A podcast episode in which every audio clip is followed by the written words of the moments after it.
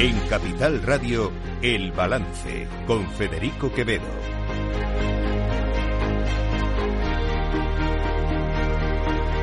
Señoras y señores, buenas noches, bienvenidos este jueves 21 de diciembre de 2023. Son las 8, una hora menos en las Islas Canarias. Se escuchan la sintonía de Capital Radio. Les invito, como cada día, que nos acompañen desde ahora y hasta las 10 de la noche aquí en El Balance, donde les vamos a contar toda la actualidad de esta jornada. Eh, esta mañana el presidente del gobierno eh, se ha reunido con el presidente de la Generalitat de Cataluña en el Palau de la Generalitat. Eh, ha sido una reunión cordial entre ambos mandatarios, interesante por el contenido también, por las cosas que se han hablado, ahora lo comentaré también, pero quería detenerme en un asunto que me parece interesante y que creo que es necesario destacarlo. Ayer, ayer, en el Congreso de los Diputados, el presidente del gobierno le dijo al líder de la oposición, lo recordarán ustedes, lo comentamos aquí, le dijo al líder de la oposición que le dijera dónde, cuándo y cómo querían reunirse. El líder de la oposición le dijo que eh, con luz y sin mediadores, para hablar de, de los temas que le ha propuesto el Partido Popular y dónde en el Congreso de los Diputados. Esa reunión va a tener lugar mañana. Pero al presidente del gobierno no le pareció bien y lo hizo saber. Con esa frase de para usted la perra gorda que le dijo a nos vemos, si usted quiere que nos veamos aquí en el Congreso, porque en teoría lo que dijo el presidente del gobierno es que lo lógico, lo, ya es bastante así, no le falta razón, lo lógico es que las reuniones con el presidente del gobierno de España se hagan en el Palacio de la Moncloa. Claro, resulta sorprendente que el presidente del gobierno tenga esa posición o esa actitud eh, hacia el líder de la oposición, hacia Alberto Núñez Feijóo, por decirle que quiere tener la reunión nada más y nada menos que en el Congreso de los Diputados, que no deja de ser la institución por excelencia del, de la democracia en España, y sin embargo no tenga ningún problema, ningún reparo en acudir a reunirse en el Palau de la Generalitat con un presidente autonómico. Cuidado, no lo olvidemos, porque Aragonés no es el presidente de un Estado, de una nación. Es un presidente autonómico. Es como si. Es como si eh, Sánchez acudiera a tener reuniones bilaterales con Mañueco en Castilla León, con Ayuso en el Palacio de Correos en Madrid, con Rueda allí en Galicia, en Santiago, que otra cosa es que obviamente le reciban si va en visita oficial a otros asuntos, pero es que la, era una visita a Aragonés para, para reunirse con él, no es que fuera de paso que, este, que estaba pues, en Barcelona, no, no. Ese era el motivo de la visita a Barcelona, reunirse con Aragonés. Entonces resulta un poco chocante. Lo mínimo que se le puede pedir al presidente del gobierno, lo mínimo, creo yo, es que la actitud que tiene con Aragonés, con Puigdemont, con Junqueras, con sus socios, la tenga al menos, al menos la misma, ya no digo mejor, digo la misma, la tenga con el líder de la oposición, con quien en definitiva debería de poder llegar a acuerdos y de mantener una actitud de diálogo. Hoy, su ministro de Justicia, de Presidencia y de Relaciones con las Cortes ha hablado de ese diálogo. Ofrezco al Partido Popular diálogo. Espero que de la reunión de mañana, tan deseada por el presidente del Gobierno y por el líder de la oposición, salga un acuerdo para renovar el Consejo General del Poder Judicial. Espero que trabajemos en cualquier formato, de manera bilateral, conmigo o en esa comisión de trabajo que hemos ofrecido también al principal partido de la oposición, para que nos sentemos, para que tratemos diversas materias, no solo relacionadas con el Consejo, sino con otros temas. Creo que nuestra, nuestra nación, nuestro país necesita pactos, necesita acuerdos y que serían muy positivos. Y por tanto, estoy absolutamente abierto a poder dialogar con ustedes, señorías del Partido Popular, para que renovemos el Consejo y para que tratemos todas las cuestiones que sean de interés en materia de justicia. Pues ustedes saben, y yo lo he dicho muchas veces, que yo quiero que se renueve el Consejo y creo que el Partido Popular haría bien llegando primero a un acuerdo para renovar el Consejo y luego ya, si es necesario y si se llega a un acuerdo entre los dos partidos políticos, hacer esos cambios oportunos en la Ley General del Poder Judicial. Pero la renovación del Consejo del Poder Judicial es absolutamente necesaria y ojalá mañana se pusiera esa primera piedra para conseguirlo. Lo veo difícil, lo dije ayer, pero la actitud de diálogo es necesaria. Esto que hoy ha reclamado Félix Bolaños debería de ser la tónica general. Y quien tiene más responsabilidad, no lo olvidemos, quien tiene más responsabilidad para conseguir un escenario de, de diálogo, para tender la mano, es el gobierno, es el presidente del gobierno, por encima del líder de la oposición, que también, por supuesto, tiene su cuota de responsabilidad, pero siempre es mayor la de quien está al frente del gobierno. En fin, se acercan días eh, de Navidad eh, y eh, también es tiempo para que nuestros diputados, para que nuestros parlamentarios dejen a un lado, abandonen, dejen a un lado las rencillas y pues aporten algo de emoción o de emocionalidad en los debates. Lo hizo ayer José Luis Rivas Cruz, que es un diputado gallego de la izquierda independentista, o de la izquierda nacionalista gallega, mejor dicho, eh, es cantante, que en su carrera artística se le conoce como Mini, y ayer eh, terminó el debate en el Parlamento gallego, que por cierto hoy ha convocado a Alfonso Rueda a elecciones para el próximo 18 de febrero, ofreciendo una pansoliña, un villancico típico de Galicia, a los, sus señorías. Este es el momento. Desearles un buen Naval e un feliz solsticio de inverno. O oh, meniño está na neve, a neve fai no tremere.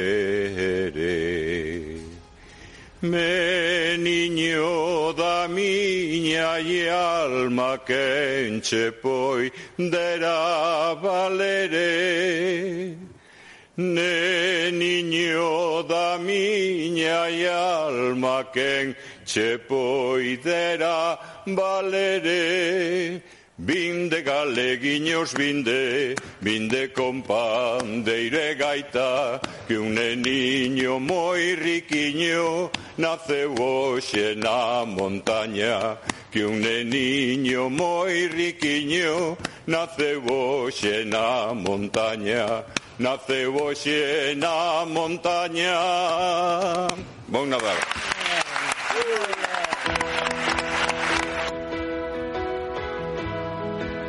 Las noticias de El Balance con Federico Quevedo, Aida Esquirej y Lorena Ruiz.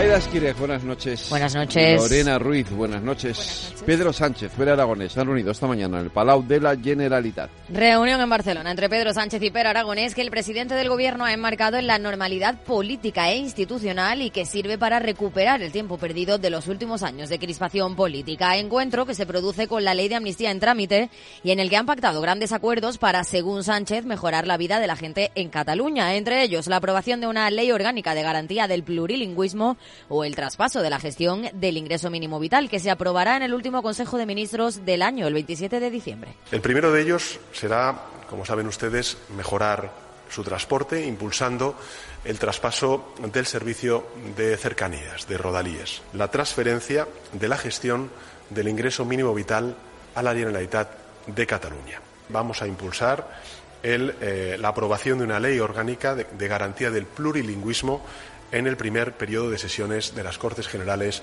en el año 2024. Y por último, hoy hemos acordado celebrar la cuarta reunión de la mesa de diálogo entre ambos gobiernos, el Gobierno de España y el Gobierno de la Generalitat de Cataluña, en el primer trimestre de 2024. El presidente del gobierno ha instado al presidente de la Generalitat a hacer un ejercicio de pragmatismo y aparcar el referéndum y le ha ofrecido a cambio hablar del autogobierno, especialmente en materia fiscal, llegando a abrir la puerta a explorar un sistema de financiación como el concierto fiscal vasco y navarro al margen del sistema autonómico común. Creo que lo que tenemos que hacer durante estos meses que tenemos de legislatura, durante los próximos cuatro años, es avanzar en un acuerdo que, a mi juicio, pasa por eh, reforzar el autogobierno de eh, Cataluña. Y, en ese contexto y en ese marco, dentro de la Constitución, pues evidentemente podremos hablar de muchas cosas. de muchas cosas. Sin duda alguna de reforzar la financiación autonómica en Cataluña, de reforzar el autogobierno eh, Cataluña eh, y hablar, pues evidentemente, de todas aquellas cosas que definen a la sociedad catalana, por ejemplo, en el ámbito de la lengua. Desde allí, Sánchez ha anunciado que el Ejecutivo abrirá en enero un debate con todas las comunidades autónomas para tratar la condonación de la deuda con el Estado después de ratificar que asumirá el 20% de la deuda viva de la Generalitat de Cataluña. Respecto a la condonación de la deuda por parte de la Administración General del Estado, tal tal y como le he trasladado al presidente aragonés, el Gobierno de España se encuentra actualmente trabajando ya para concretar el mecanismo con el que se llevará a cabo. Y sí les puedo adelantar que será en el mes de enero cuando se abra un debate multilateral con todas las comunidades autónomas para tratar este asunto. Una reunión a la que ha reaccionado el líder de la oposición, Alberto Núñez Fijó, en una entrevista en Antena 3. Critica que se reúna con el presidente de la Generalitat porque es uno de los que depende la presidencia del gobierno, pero rechace reunir la conferencia de presidentes que le han solicitado 14 líderes autonómicos. 14 presidentes autonómicos que han pedido una conferencia de presidentes. La respuesta es que cuando toque. Sin embargo, hoy se coge el Falcon y se va a ver a un presidente autonómico, al presidente de la Generalitat, a su casa. Hombre, creo yo que hay una asimetría bastante importante, ¿no? Bueno, pues en esa reunión, que Aragonés, eh, sin embargo, ha seguido insistiendo en el referéndum de autodeterminación, algo que por ahora Sánchez rechaza. El presidente de la Generalitat sigue insistiendo en que en la mesa de diálogo entre gobiernos reiterarán la necesidad de un referéndum, que es lo que Aragonés considera la cuestión de fondo. En su discurso ha recurrido a los ejemplos para mostrar esa negociación de dos velocidades. Por un lado, acuerdos concretos y tangibles como el impulso del catalán en la administración y por otro ha insistido en la necesidad del referéndum. Defenderemos nuestra solución al conflicto político, que es la celebración de un referéndum de autodeterminación en Cataluña. Todo eso es posible porque la amnistía está abriendo una nueva fase de negociación, la fase de resolución del conflicto de soberanía con el Estado español. Eso sí, Aragonés reconoce que a corto plazo no habrá solución, pero que con voluntad de diálogo se puede avanzar. Y de momento, Pedro Sánchez no quiere avanzar en este aspecto. Defiende la ley de amnistía, pero sobre el referéndum ha invitado a los separatistas a abandonar su postura de máximos, porque no cabe en la Constitución y además considera que no resuelve el problema político. Si al final esa negociación pues se queda en simplemente defender si sí o no a un referéndum de autodeterminación, pues honestamente creo que no habremos cubierto nuestras expectativas y no habremos hecho nuestros deberes y, nuestro, y nuestra obligación para con la ciudadanía catalana y el conjunto de la sociedad española, que quiere hablar, a mi juicio, ¿eh? y esa es mi opinión, pues de cuestiones mucho más materiales en fin, ya veremos cuándo tarda el presidente del Gobierno en cambiar de opinión sobre este asunto. El Consejo del Poder Judicial ha descartado por unanimidad que los jueces declaren en las comisiones parlamentarias. El órgano de los jueces se ha pronunciado al completo en contra de las comisiones de investigación sobre el lawfare. Además, han pedido al Congreso y al Senado que no citen a los jueces para que declaren sobre hechos de su actividad jurisdiccional y han aclarado que en el caso de que se les citara, la comisión permanente denegaría la autorización para comparecer. El de hoy es un acuerdo histórico que blinda a los magistrados ante las comisiones, donde defienden que cada poder debe actuar en su respectivo ámbito. Con todo, han hecho un llamamiento a que se proceda cuanto antes a la renovación de este Consejo, que lleva cinco años de mandato caducado. El ministro de, Justicia y Presidencia, Félix Bolaños, ha coincidido con este escrito y ha asegurado que, de acuerdo a la ley, los jueces no tienen la obligación de comparecer en las comisiones de investigación lo que dice la ley, lo que dice el reglamento y, por tanto, que los jueces, como no pueden declarar respecto a las cuestiones que conocen por su función jurisdiccional como jueces y magistrados, no tendría ninguna utilidad que vinieran, pero es que tampoco tienen obligación por aplicación de la ley orgánica. Es una cuestión parlamentaria, por tanto, aquí el Gobierno tiene poco que decir. Es la Comisión, es el Parlamento quien ha de decidir el trabajo de las comisiones. Bolaños, además, ha defendido a todos los jueces de los ataques de Junts y ha asegurado que hacen su tarea con imparcialidad y con arreglo a la ley. Por ello, ha querido lanzar una advertencia a aquellos que intenten descalificarles. Quien cometa o lo intente alguna injerencia o alguna descalificación me tendrá enfrente. No obstante, ha cargado contra los vocales conservadores del Consejo General del Poder Judicial porque a su juicio están haciendo oposición al gobierno. Asegura que estos ocho miembros no son imparciales y que desprestigian la labor del órgano de los jueces. Una línea que también ha seguido el fiscal general del Estado, Álvaro García Ortiz, que ha reivindicado su independencia frente a la injerencia de un caducado Consejo General del Poder Judicial.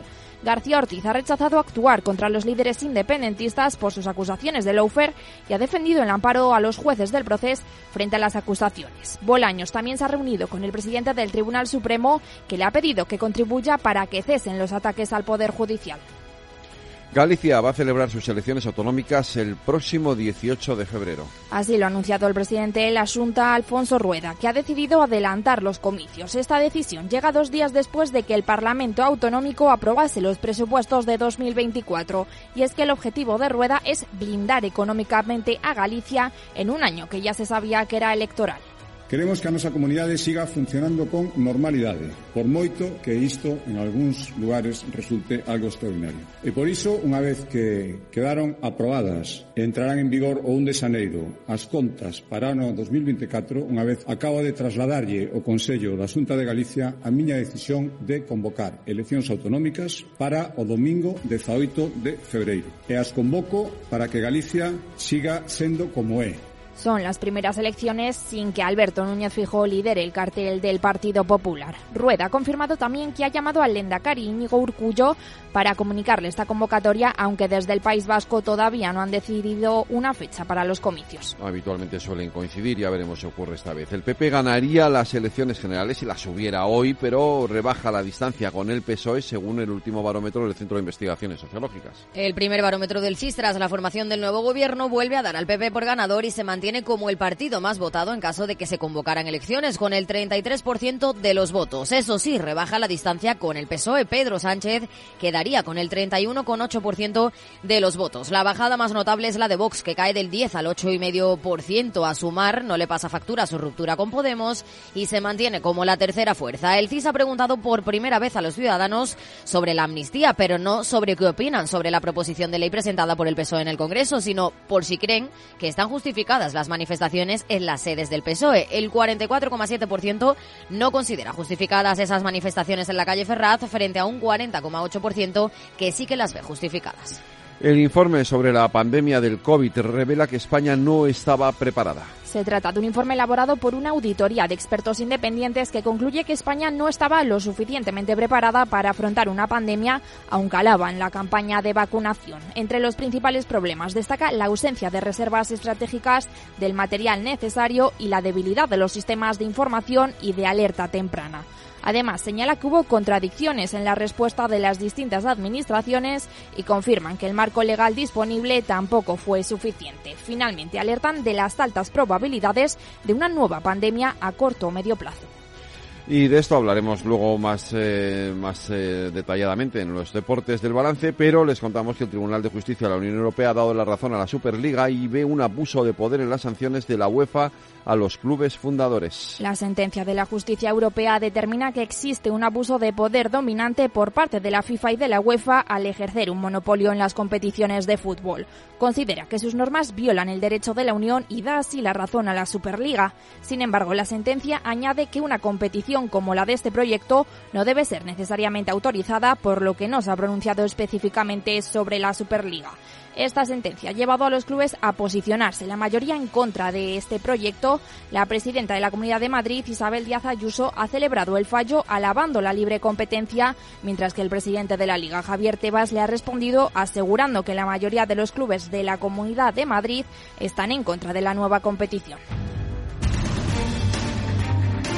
Telefónica y sindicatos llegan a un principio de acuerdo sobre los ERE. Después de que haya reducido la afectación y mejorado la propuesta económica, Telefónica y sindicatos llegan a un principio de acuerdo para el expediente de regulación de empleo planteado por la compañía para sus tres sociedades en España, aunque está condicionado a la negociación del acuerdo colectivo. Según han informado fuentes sindicales, la nueva propuesta de la compañía incluye la reducción en 148 de las personas afectadas por el ERE hasta las 3.411. Además, se han presentado varias propuestas de acompañamiento y mejora de las rentas de aquellas personas que finalmente abandonen la compañía. También han acordado el nuevo convenio colectivo con una reducción de la jornada a 36 horas y un alza salarial del 1,5% revisable con el IPC.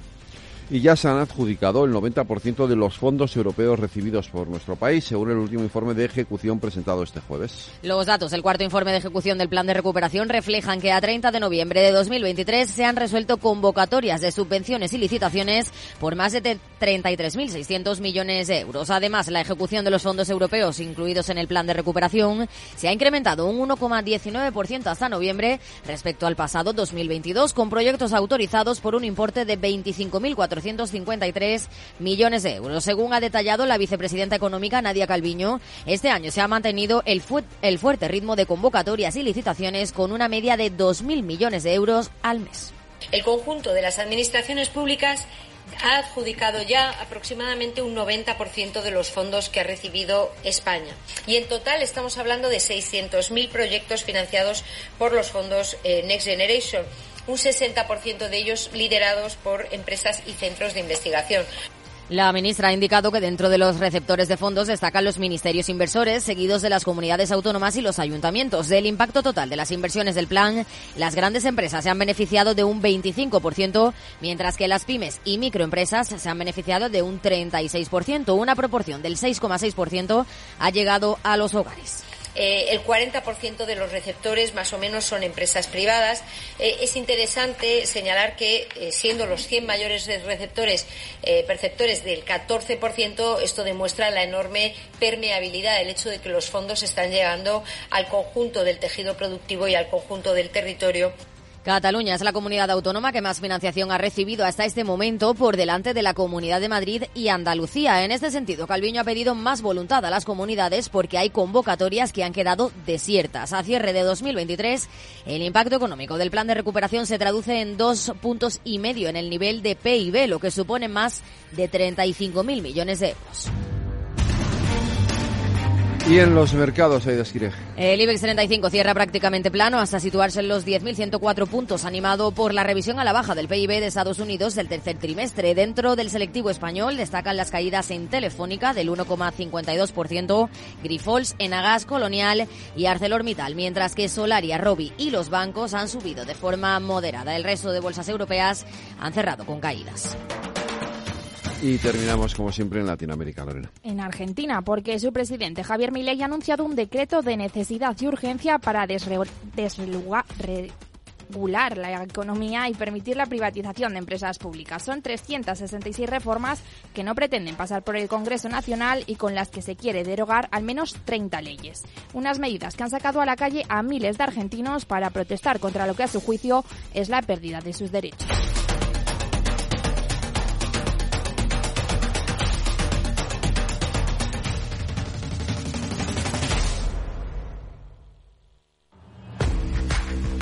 Oye, pensando cómo ahorrar en momentos como este, con los precios por las nubes.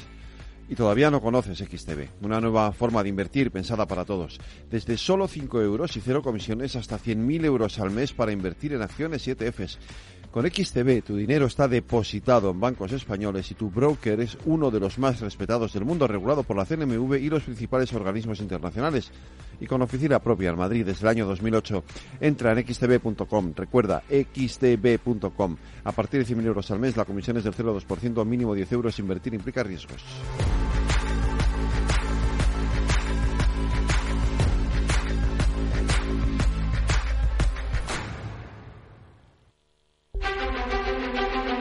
Cada día en el balance nos detenemos en lo más destacado de la actualidad económica y lo diseccionamos en la lupa de Laura Blanco.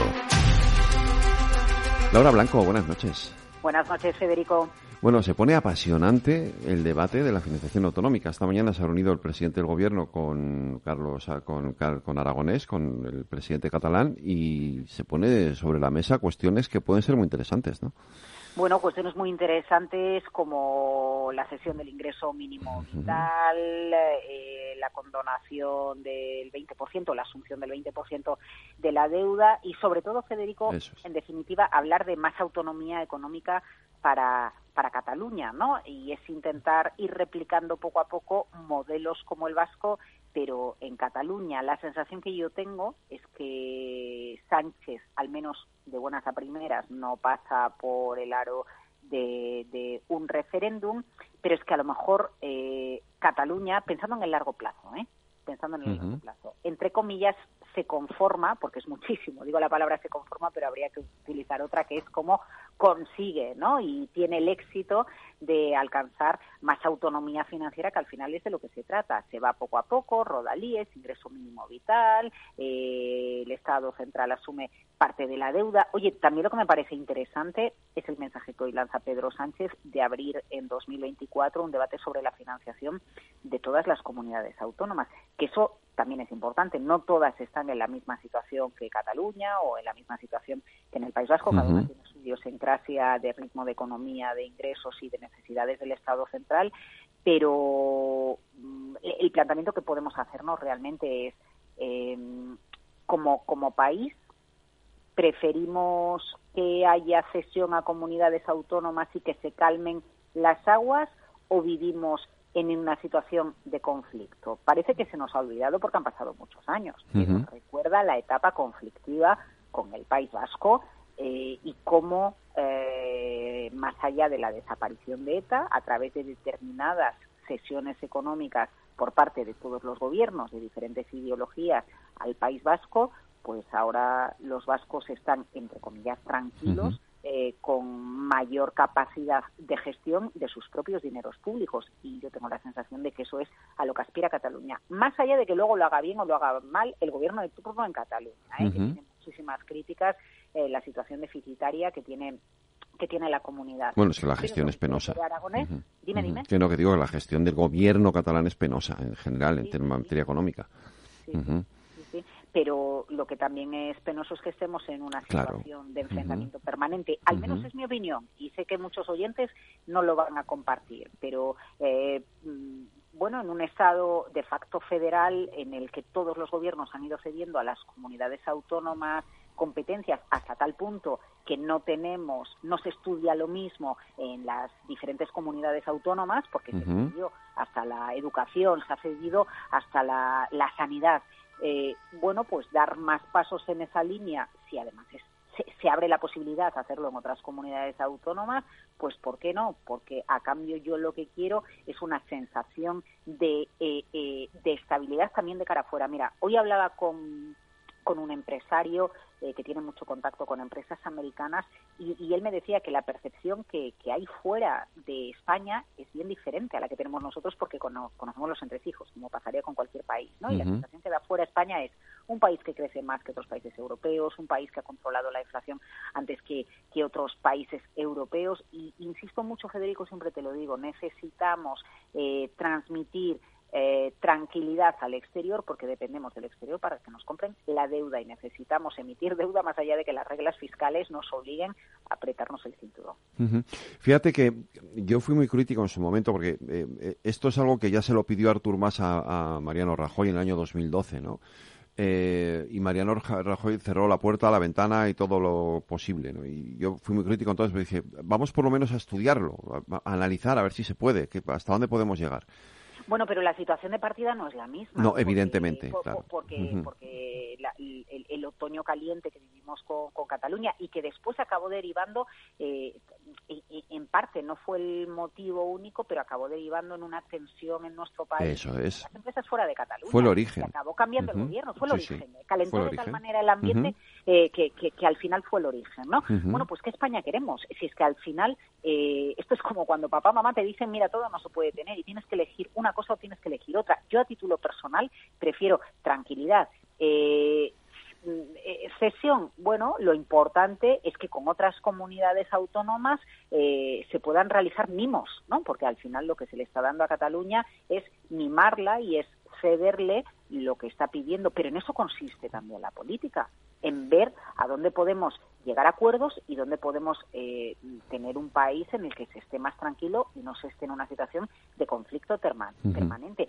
Y oye, aunque, aunque el referéndum pueda seguir en boca del gobierno catalán, eh, pues insisto en lo que pasó en el País Vasco. ¿Tú no recuerdas la etapa de Sí, sí, sí. Probablemente lo que suceda eh, eh, en Cataluña es que una vez que se realicen determinadas sesiones o concesiones, pues que se aplaquen un poquito los ánimos, teniendo en cuenta más que dentro de poco Cataluña también tiene elecciones. Y entonces aquí cada uno de los partidos políticos tiene que barrer para su electorado y mostrar una buena carta de presentación de, oye, yo he conseguido esto y yo lo he hecho bien, ¿eh? que eso también forma parte de la política.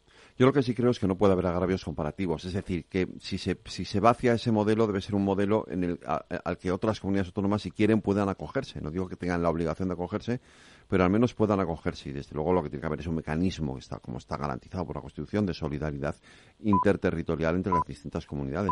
Pero, ese, pero claro, un modelo federal es eso, en definitiva. El problema es el punto de partida. Las comunidades del norte no son iguales que las comunidades del sur en cuanto a PIB, en cuanto a renta per cápita, en cuanto a industria, ¿no? Y bueno, pues eso es lo que hay que estudiar muy bien para que no aumente el gap entre la España de primera y la España de segunda, la España del norte y la España del sur, la España que históricamente ha tenido privilegios, porque, bueno, reconozcámoslo, históricamente en Cataluña hay más industria porque se le ha mimado más, en País Vasco hay industria porque se le ha mimado más y han tenido una serie de ventajas, mira, logísticas o geográficas, al final eh, Cataluña tiene puerto y Extremadura no lo tiene, ¿no? Eh, quiero decirte, hay, hay una serie de, factores que no dependen dependen del gobierno de turno, pero hay otra serie de factores que sí dependen del trato histórico que han recibido determinadas comunidades. Efectivamente, ahora yo mm, soy un poco pesimista en ese sentido, porque mm. a corto plazo no veo que se vaya a compensar a comunidades más pobres eh, por habérsele dado a Cataluña lo que pedía, y principalmente porque esto es una negociación. Cuando tú tienes unas bajo la manga, que es la amenaza de referéndum y de poner el país patas arriba, tienes la posibilidad de negociar, tienes más capacidad de negociación y por supuesto tienes capacidad de negociación cuando estás cogiendo eh, algunos de tus escaños y se los estás cediendo al gobierno porque de, ahí también emana, emana toda esta situación ¿no? de, que nos enfrentamos a una legislatura de la que el gobierno tiene que ir haciendo cesiones a quien le han prestado eh, escaños para poder llegar a la Moncloa o, repetir a la Moncloa. Pues Laura Blanco, eh, aquí dejamos nuestra lupa hasta la semana que viene, que volveremos el 27, nada menos. O sea, te voy a dar unos cuantos días de vacaciones, ¿eh? De lupa. buenas noites y bonadal, como decimos en Galicia. Bonadal y boas noites, efectivamente. Laura, un abrazo, cuídate. Un abrazo.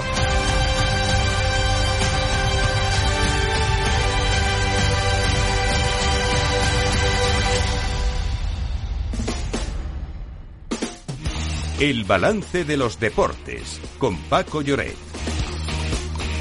Paco Lloret, buenas noches. Hola Federico, saludos, muy buenas. Última jornada de la última jornada de liga antes del año que viene eh, y el Girona va ganando 0-1 pero va ganando. Sí, 0-1, gol de penalti en la primera parte, penalti claro que ha señalado el árbitro de Burgos Bengoechea, ha marcado Dovic y el dominio ahora es del Betis que está quemando sus últimas naves con, con tres cambios que acaba de efectuar Manuel eh, Pellegrini buscando sobre todo mm, eh, poder eh, tener más presencia por bandas, pero el Girona con una personalidad incuestionable y sin descartar cualquier salida a la contra para sentenciar el partido, está ganando. Y de esta manera sería atención casi marca el Betis ahora mismo, eh, sería el, no solo el líder eh, final de año, sino que se quedaría un paso de ser campeón de invierno. Eso sucederá en la siguiente jornada ya en 2024, la última de la primera vuelta, donde se corona eh, honoríficamente el, campeón de, invierno, ¿no? Y también se está jugando otro partido en Andalucía, en Cádiz, cerca de Sevilla, de momento sin goles, Cádiz 0, Real Sociedad 0. Y esta noche a las nueve y media, programa doble, probablemente el partido más atractivo, el de Vitoria en Mendizorroza, el Alavés recibe al Real Madrid, que es el segundo en la clasificación, y a la misma hora partido entre dos equipos que luchan por estar tranquilos, eh, que son el Mallorca y Osasuna. El partido se juega en, en, Palma y recordamos, lo hemos dicho esta semana, que el sábado hay un partido único porque se quedó, quedó aplazado en su día entre el Atlético de Madrid y el Sevilla que se jugará en el Civitas Metropolitano de Madrid. Ese sí que será ya el último partido oficial del año 2023. En cualquier caso, la noticia del día hoy no es eh, solo la jornada de liga, sino esa decisión del Tribunal Superior de Justicia de la Unión Europea para seguir adelante con la mm. Superliga. Eh, noticia, evidentemente, es la noticia del día y, te diría de la semana.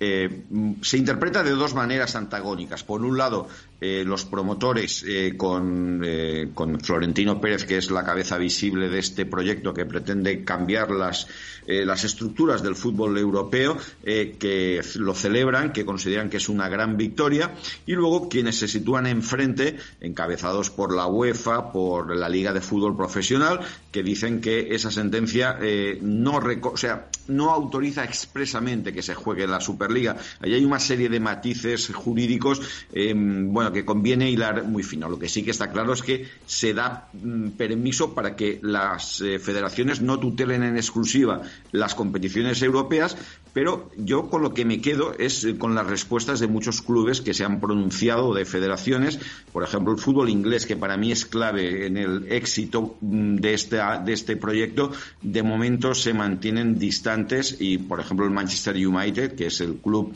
eh, de más arraigo, con más proyección internacional, ha sido el primero en pronunciarse, ha dicho que no, no están por jugar esa, esa competición, el Paris Saint Germain tampoco. Eh, en España son los dos grandes adalides, fundamentalmente el Real Madrid y el Barcelona. Y su socio estratégico hasta ahora ha sido la Juventus, que yo creo que también entraría en esta historia. Pero el resto del fútbol español se ha posicionado claramente en contra. Han sacado ya un eslogan que se puede leer en, en, todas las transmisiones eh, de la jornada de liga. Gánatelo en el campo, lo han escrito en inglés. Earn it on the pitch. Bueno, en definitiva, eh, esto da pie a un conflicto que va a traer mucha cola. Esta es la la, realidad. Y Lorena, ¿qué va a pasar con la ¿Habrá una Superliga femenina? Pues el creador de la Superliga 22 también propone una nueva competición femenina muy similar que seguirá los mismos principios que las ligas masculinas. En primer lugar, habrá dos ligas en vez de tres que contarán con 16 clubes de, de cada uno divididos en dos grupos de ocho. Al final de la temporada, las eliminatorias decidirán los ascensos y los campeones de cada liga. No obstante, tal y como pasa con la Superliga masculina, es un formato incierto que habrá que ver cómo evoluciona en el futuro. Pues eh, Paco Lloret, eh, un apunte a esto. Sí, eh, lo ha explicado muy bien Lorena. Eh, eh, la futura Superliga o la hipotética Superliga, si se jugara, establece tres categorías, primera, segunda y tercera, con, unas, con unos mínimos eh, uno de los grandes ganchos que lanzan para persuadir de la conveniencia de este torneo a los aficionados de toda Europa es que se podrá ver gratis por televisión con una sola plataforma eh, y ellos lo que eh, sin duda alguna de lo que más hablan es de, de, mejorar el producto y de obtener una mayor rentabilidad. Estas son las dos grandes premisas que, que para convencer, pero yo creo que van a encontrar una oposición muy, muy grande. Y el fútbol inglés, la Premier League, es el gran obstáculo, porque si no entra al fútbol inglés, yo creo que, mm, que, lo tienen difícil. Esta es la realidad. Es mi visión a día de hoy. No sé cómo evolucionará luego, pero los grandes clubes de Inglaterra, los tres de Londres, Chelsea, Arsenal, Tottenham, los dos de Manchester United y City y Liverpool, los Big Six que llaman allí, pues de momento no están por la labor. Vamos pues la semana que viene más deportes aquí en el Balance. Paco, un abrazo, cuídate. Igualmente, y aprovecho para felicitaros las Navidades. Claro que sí. como decimos por aquí, bon Nadal y Mucha, salud para todos. Y a ver si mañana la lotería nos deja algo. Ojalá, ojalá, si sea. Bon Nadal, Paco. Un abrazo, bon Nadal, adeu.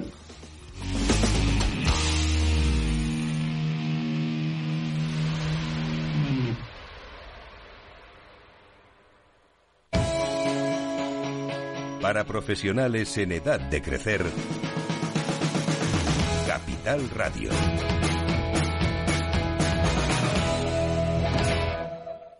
¿Quieres cobrar por operar con tu dinero? Con DarwinX es posible y funciona así. Operas un universo de más de 1.500 instrumentos financieros en condiciones competitivas, con nuestro broker o a través de Interactive Brokers. Y aquí viene lo bueno. Mientras operas, construyes tu track record para nuestra gestora que te paga por tu éxito. Llevamos más de 10 años impulsando el talento. Hemos atraído más de 95 millones de dólares de capital inversor y pagamos a nuestros mejores traders cientos de miles de euros al año en comisiones de éxito. Darwinex, donde no pagas de más y cuanto mejor operas, más cobras. ¿A qué esperas?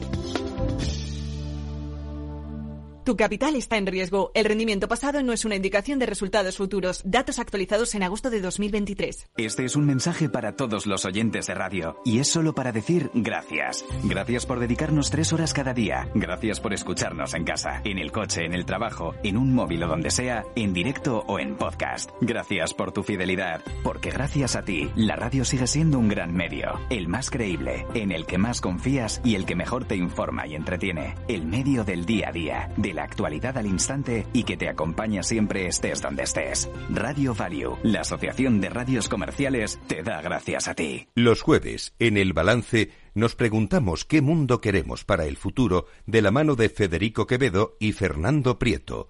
Futuro sostenible, la mirada en verde de El Balance.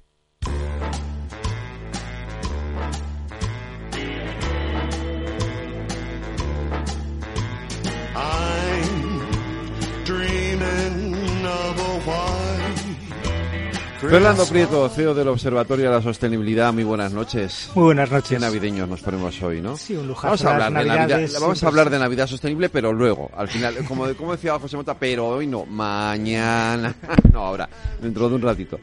¿Por dónde empezamos? Que bueno. traes invitado, además. Sí, vamos a empezar por el principio, ¿no? Vale. Como decía Alicia en el País de las Maravillas, empezamos por el principio. Mm, mejor, sí, mejor empezar por el principio o por el final. Pues la verdad es que hoy vengo un poco mosqueado, ¿no? ¿Por qué? No, porque precisamente en la calle que sube hasta Atocha, uh -huh. que es una de las calles más contaminadas de, sí. de, de Madrid, sabemos que allá había una estación meteorológica que, que, medía la contaminación y que porque salía muchas veces como la más contaminada se quitó, se eliminó esa, esa estación de medición ahí, ¿no? Sí. Pues ahí se están haciendo unas cortas de árboles bastante serias. ¿Ah, sí? Sí, sí, sí. Y coincide con una serie de, de, obras y tal que están haciendo allí, pero claro, son árboles de 50, 60, 70 años que una vez que se cortan va a tardar mucho en volver a recuperarse. Y sabemos cómo está la emergencia climática, las temperaturas. He visto etcétera. que la portavoz de Más Madrid, Rita Maestre, estos días ha puesto varios tweets eh, quejándose de varias talas de árboles en distintos parques y zonas de Madrid y efectivamente esto, y además talas, o sea, no de uno o dos, no, brutales, se llevaban por delante, no sé por qué, no entiendo tampoco. Sí, sí, pero que habrá que volver a recuperarlos. Ya, o sea, ya, bueno. Es que es, pues, o sea, mañana habría que empezar otra vez a plantarlos, ¿no? uh -huh. donde sean y tal, ¿no?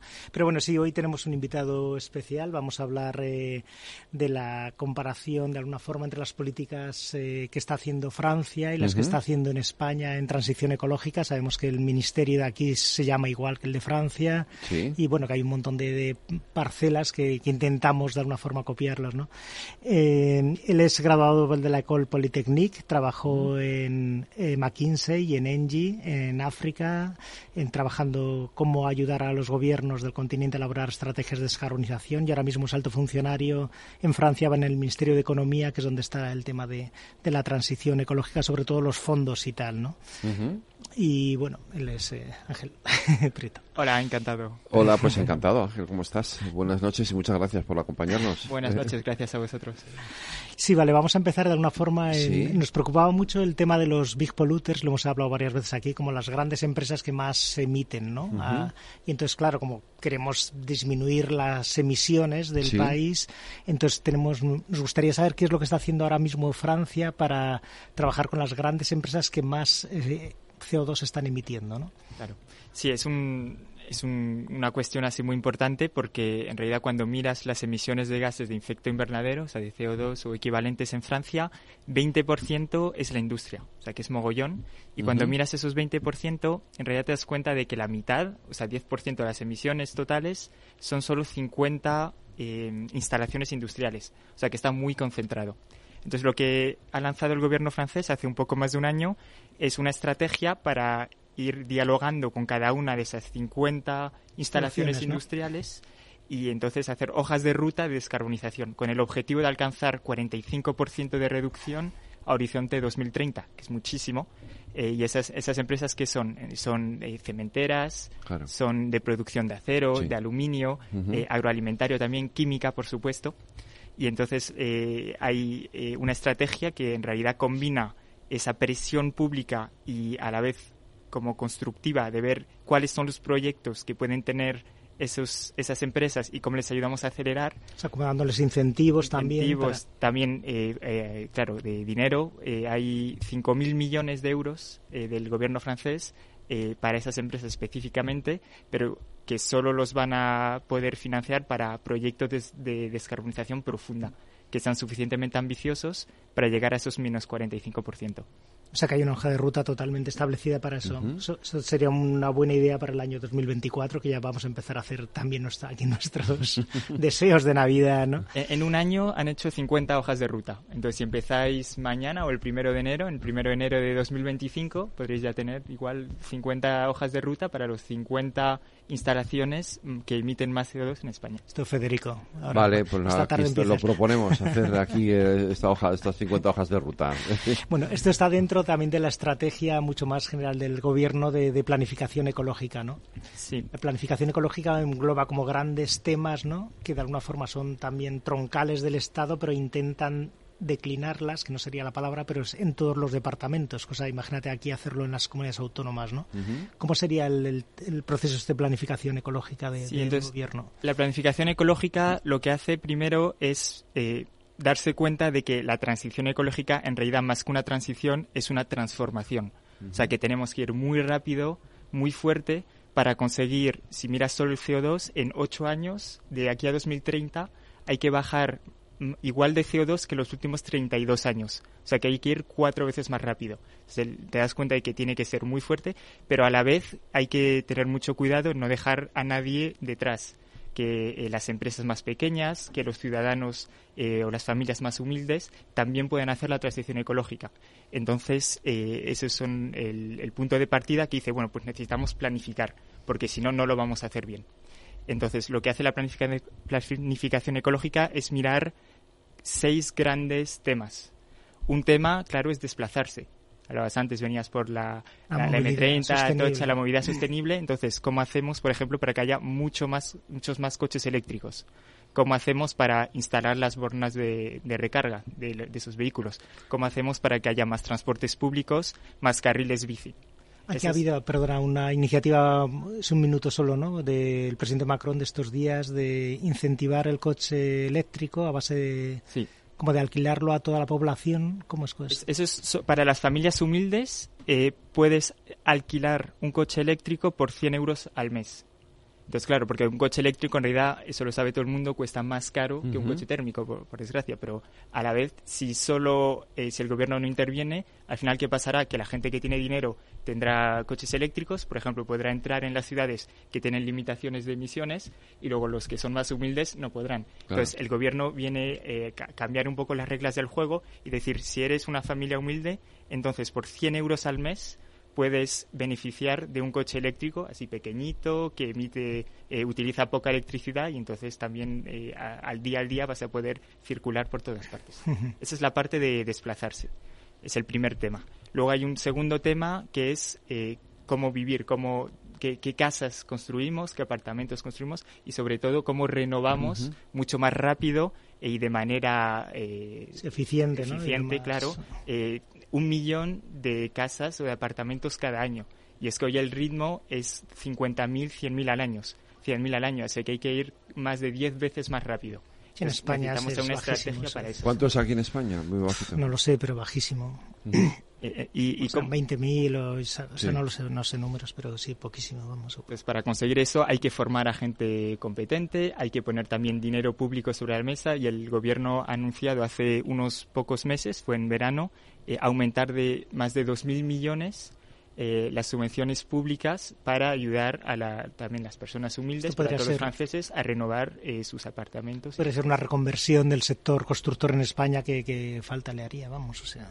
Claro. Vale, llevamos dos temas, sigue. Hay un tercer tema que es cómo comer es un tema así muy importante, la alimentación. ¿Cómo hacemos para eh, tener una alimentación que sea mucho más sana, más variada, que haya más proteínas vegetales y un poco menos de proteínas animales? Entonces, claro, eh, la idea no es de, de un día para el siguiente cambiar totalmente y revolucionar la manera de alimentarse, pero ir poco a poco eh, poniendo eh, incentivas para que incentivos como cambiar hábitos poco a poco la, educación eh, acompañar también a los por ejemplo a los ganaderos para que hayan una hagan una ganadería más sostenible. Hay un cuarto tema que es el de la producción. Entonces hablábamos antes de los big polluters, de también cómo acompaña el gobierno a los, y la administración francesa a los 50, a las 50 instalaciones industriales que emiten más CO2, eso entra en producir. Pero eh, en realidad producir es más que eso, porque luego, aparte de esas 50 instalaciones industriales, hay miles de empresas a las que hay que también poder acompañar. Pero claro, no vas a poder hacerlo de manera individualizada para miles de decenas de miles de empresas, son demasiadas. Entonces, por ejemplo, han sacado hace un par de semanas una plataforma eh, web, así algo bastante básico en realidad, pero que detrás tiene un algoritmo que si yo soy una empresa puedo poner eh, responder a unas cuantas preguntas sobre mi situación específica y entonces me muestra automáticamente las ayudas del Estado, pero también de las comunidades autónomas francesas eh, que están, eh, son específicas a mi situación y a lo que necesito. ¿Por qué no copiamos estas cosas? No? lo sé, pero cualquier cosa, yo creo que es mejor copiar primero y luego ya inventar otras cosas. había, había, una campaña muy curiosa en la televisión francesa hace poco de el de vendedor, ¿no? Escuchas, Federico, esto es interesante. Porque, o sea, tú vas a una tienda, cuéntalo. Sí, sí, sí. Ese justo hace la transición con el quinto tema, que es consumir. Consumir, claro, es como hacemos una economía más circular, cómo hacemos para reutilizar eh, en vez de comprar nuevo. Y entonces eh, es verdad que hubo esa campaña de publicidad hace un poco más de un mes que pasaron en, muchas teles y entonces eh, había, había varios spots publicitarios diferentes, pero eran todos más o menos igual. Por ejemplo, hay uno que llega un tipo y está como mirando electrodomésticos y entonces no sabe bien qué coger y ve a un vendedor o el que parece un vendedor y dice, oye, perdona, ¿me puedes ayudar? Y dice, claro, claro, ¿qué, qué pasa? Nada, que tengo mi mal lavadora, que no funciona, ya no funciona bien, entonces quería que me aconsejaras cuál coger, si A o B. Y dice, ninguna de las dos como que ninguna de las dos. Tú no eres vendedor, qué mal vendedor eres. Dice, no, no, yo te aconsejo que la repares. Y entonces luego, claro, explican que el gobierno te puede dar un poco de subvención si tú vas a reparar tu electrodoméstico y tu lavadora. Ajá. O economía circular o algo economía así. circular, claro. la popa, sí, pero es, muy buena idea. Y eso es, es, es, importante, yo creo, eh, usar también la publicidad para dar ganas de transición ecológica, que eso es algo que todavía no hacemos suficiente ni en España, ni en Francia, ni en ningún lado. En realidad hay muchas publicidades que nos dicen compra, compra un coche grande. Es el Black Friday, vamos. Black Friday. claro, lo que hay que hacer es un Green Friday que te diga, en realidad, si no necesitas, no lo compres y a ver cómo haces para repararlo. Y si de verdad necesitas comprar, pues cuál compras que sea ecológico. Si quieres un coche, y bueno, no te hace falta así un coche muy grande y con cinco plazas y el maletero así gigantesco para circular por Madrid. Si quieres coche, pues puedes coger uno más pequeñito y que sale. y vas por el sexto tema. Y el sexto tema, que es el último, es cómo proteger los ecosistemas. Y ese es muy importante porque, claro, en realidad, cuando hablamos de transición ecológica o transformación ecológica, muchas veces la gente piensa solo en descarbonización. Y esta descarbonización es muy importante, pero tan importante o quizás más están todos los temas de biodiversidad y también de recursos naturales. ¿Cómo hacemos para que los bosques estén eh, buena salud, para que siga habiendo abejas, por ejemplo, que polinicen y nos puedan permitir hacer una agricultura de calidad. Mariposas. El otro día leí que estaban desapareciendo las mariposas. Un desastre, macho. Claro, no hay polinización. es un desastre absoluto. Son necesarios, son, son polinizadores, necesitamos eso. Se hablaba del parabrisas, ¿no? Que antes ibas conduciendo por la carretera y había miles de mosquitos. Y, ahora ya no hay. por la carretera. Y es que en realidad esa es la vida que nos hace vivir y no nos damos cuenta y muchas veces, sobre todo viviendo cada vez más en las ciudades, perdemos ese vínculo con la naturaleza. Y no, no, es que sea importante solo porque nos gustan las mariposas porque son bonitas o los pandas porque son monos, es que en realidad detrás toda la economía depende de los servicios ecosistémicos que nos trae la biodiversidad y que hoy no monetizamos. Y entonces por eso como que pasa un poco a través de los filtros de la opinión pública y de la economía y es muy importante que consigamos proteger, visibilizarlo y proteger y, a este, este gran gran plan de Francia de planificación ecológica, cómo se, se distribuye o cómo permea luego a todos los departamentos franceses, ¿no? O sea que esto es algo que, que aquí alguien dice un, alguien de otro gobierno y dice, joder, qué tontería es eso. Pero claro, allí son la verdad son mucho más centrales y es mucho más fácil, ¿no? ¿Cómo, cómo es esto? ¿no? Sí, hay, hay un, un, plan nacional que en realidad cubre esos sistemas que os he dicho y con detrás medidas mucho más precisas que lo que os he estado contando para mostrar que en realidad es posible llegar a los objetivos ambiciosos que tenemos a Horizonte 2030 sobre la, descarbonización, la biodiversidad y los recursos naturales, eh, que todos los sectores tienen que contribuir y que todos los actores tienen que contribuir. ¿Los actores quiénes son? Pues eh, son obviamente las empresas, el mundo económico, pero son también un poco los ciudadanos y mucho también eh, lo que sería como las colectividades territoriales, sería en España, claro, ayuntamientos y también las comunidades autónomas. Y entonces ese plan nacional ahora empieza una nueva fase, como un año después del inicio de la planificación y de tener ese gran plan nacional, empieza una fase para declinarlo en cada región, que son como las comunidades autónomas. Entonces, esa, esa fase dura seis meses más o menos para la, primera etapa y empieza con un momento así político muy fuerte, que viene el ministro, eh, viene también el presidente de la comunidad autónoma, eh, viene, eh, que es alto cargo a la planificación ecológica francesa, invitan a todos los actores pertinentes en una comunidad autónoma y les presentan el plan nacional y luego dicen, bueno, pues ahora el trabajo va a ser durante seis meses declinarlo y adaptarlo a esta región. A la región. A la región. Y eso es, es un trabajo que democráticamente me parece súper interesante, porque claro, eh, es tan enorme la transformación que tenemos que hacer que no podemos permitirnos coger objetivos nacionales y tal cual ponerlos en cada región, en cada comunidad autónoma, porque cada una tiene sus especificidades. Claro, tiene que haber objetivos específicos, en cada comunidad. Claro, porque hay algunas que son más rurales, otras que y también lo sienten mucho más suyo, ¿no? Claro, porque esos seis meses ellos lo adaptan y lo y se lo apropian. se lo apropian, ¿no? Claro, la palabra sería apropiarlo. Apropiar es muy importante porque hay hay muchas personas hoy y yo creo nosotros en parte incluidos y también muchos eh, dirigentes de empresas o líderes políticos que no se dan cuenta de hasta qué punto esta transformación que tenemos que operar va a ser lo que es lo que decía antes, muy rápida y a la vez tiene, tiene que estar planificada para no dejar a nadie pues eh, sin solución. Y entonces, hasta que no nos demos cuenta de eso, no podremos eh, avanzar el primer paso que luego nos permitirá tener políticas públicas a la altura de la ambición que es la nuestra Quedan dos temas. Vale, uno. Uno sería la administración pública, cómo puede dar ejemplo, cómo está dando ejemplo en Francia, porque aquí tampoco se ve que la administración, de una forma central mm. o autonómica, esté haciendo que esto sea tan cool o que de alguna forma utilicen ellos mismos coches eléctricos, pongan sus placas, etcétera, etcétera. Claro, sí, el tema de la administración pública es muy importante porque, bueno, primero, em, si miras en Francia, no sé qué será en España, pero seguro muy parecido, son 15% de las emisiones eh, de CO2 en Francia. Entonces, el impacto que tiene de por sí es muy importante. pero es que además... también, claro. El, PIB. Y, pero es que luego puede... si la administración es ejemplar, como luego, por ejemplo, salen muchos líderes en la tele o eh, la, gente conoce a su alcalde y tal, al ser ejemplar, pues puede dar ganas eh, al resto de la población o al menos mostrarles que es posible realizar esa transición y que es una transición que al final eh, no es una transición triste, es una transición que tiene sentido y que también puede atraer a nuevos talentos.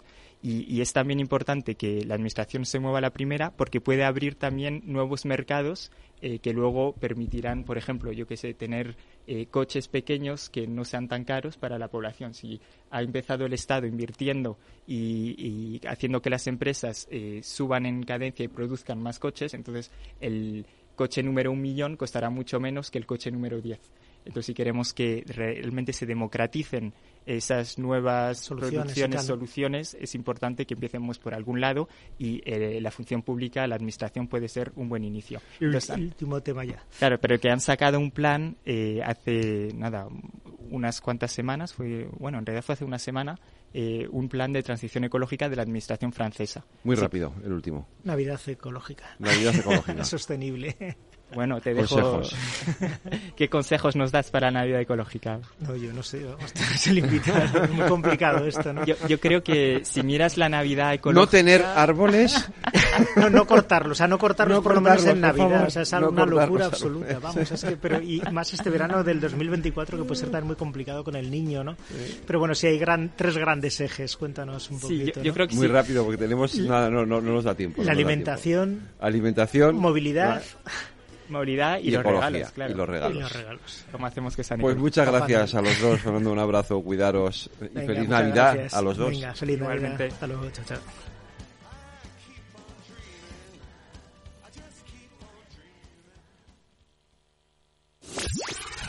Capital Radio. La genuina radio económica. Siente la economía.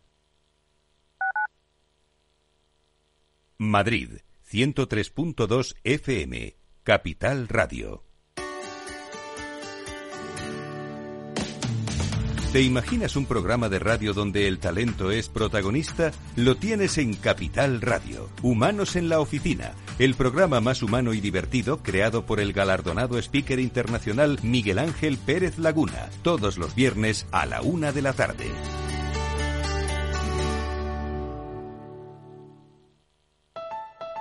Escucha cada jueves, a partir de las 11 de la noche, en Líderes Globales, las entrevistas que Raúl Castro nos trae desde Florida.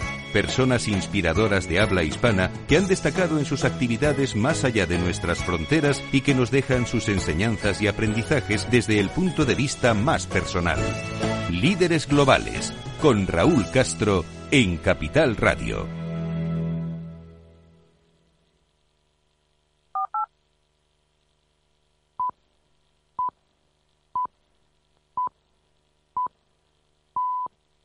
Están escuchando El Balance con Federico Quevedo.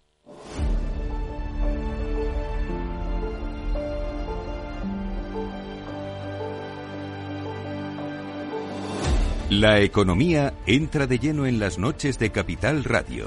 No te pierdas la tertulia económica de la semana en El Balance con Federico Quevedo.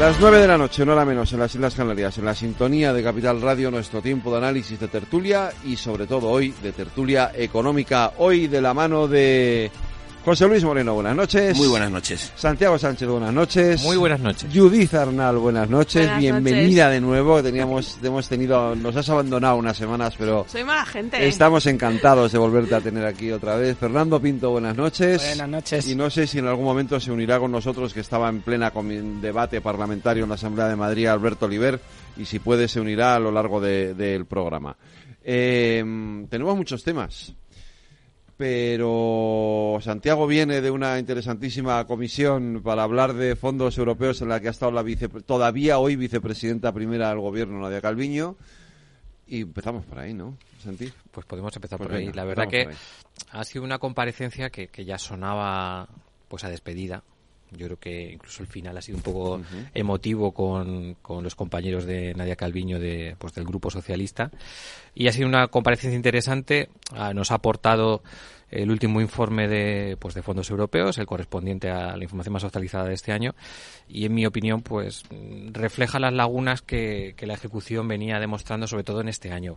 Eh, constata que los fondos han llegado prácticamente al 13, casi el 14% de las empresas de este país, es decir, son 400.000 empresas las que han sido beneficiarias de los fondos y los propios datos del Ministerio de, Industria a través de la- del informe de cifras PYME pues te da 2,9 millones, casi 3 millones de empresas, es decir, estamos en torno a un 13%, casi un 14%, de empresas a las que realmente eh, os les ha concedido un bono digital o, o son perceptoras de, de fondos europeos, lo que te deja la sensación de que tras tres años, porque son tres años ya de ejecución, pues no hemos conseguido trasladar eh, los fondos y que tengan el impacto que, que todos esperábamos muy en línea de, de lo que ha venido también eh, reclamando eh, el Banco de España y la IREF, ¿no? que se seleccionaran, eh, ya, que no una cuestión solo de ejecutar, sino de ejecutar bien.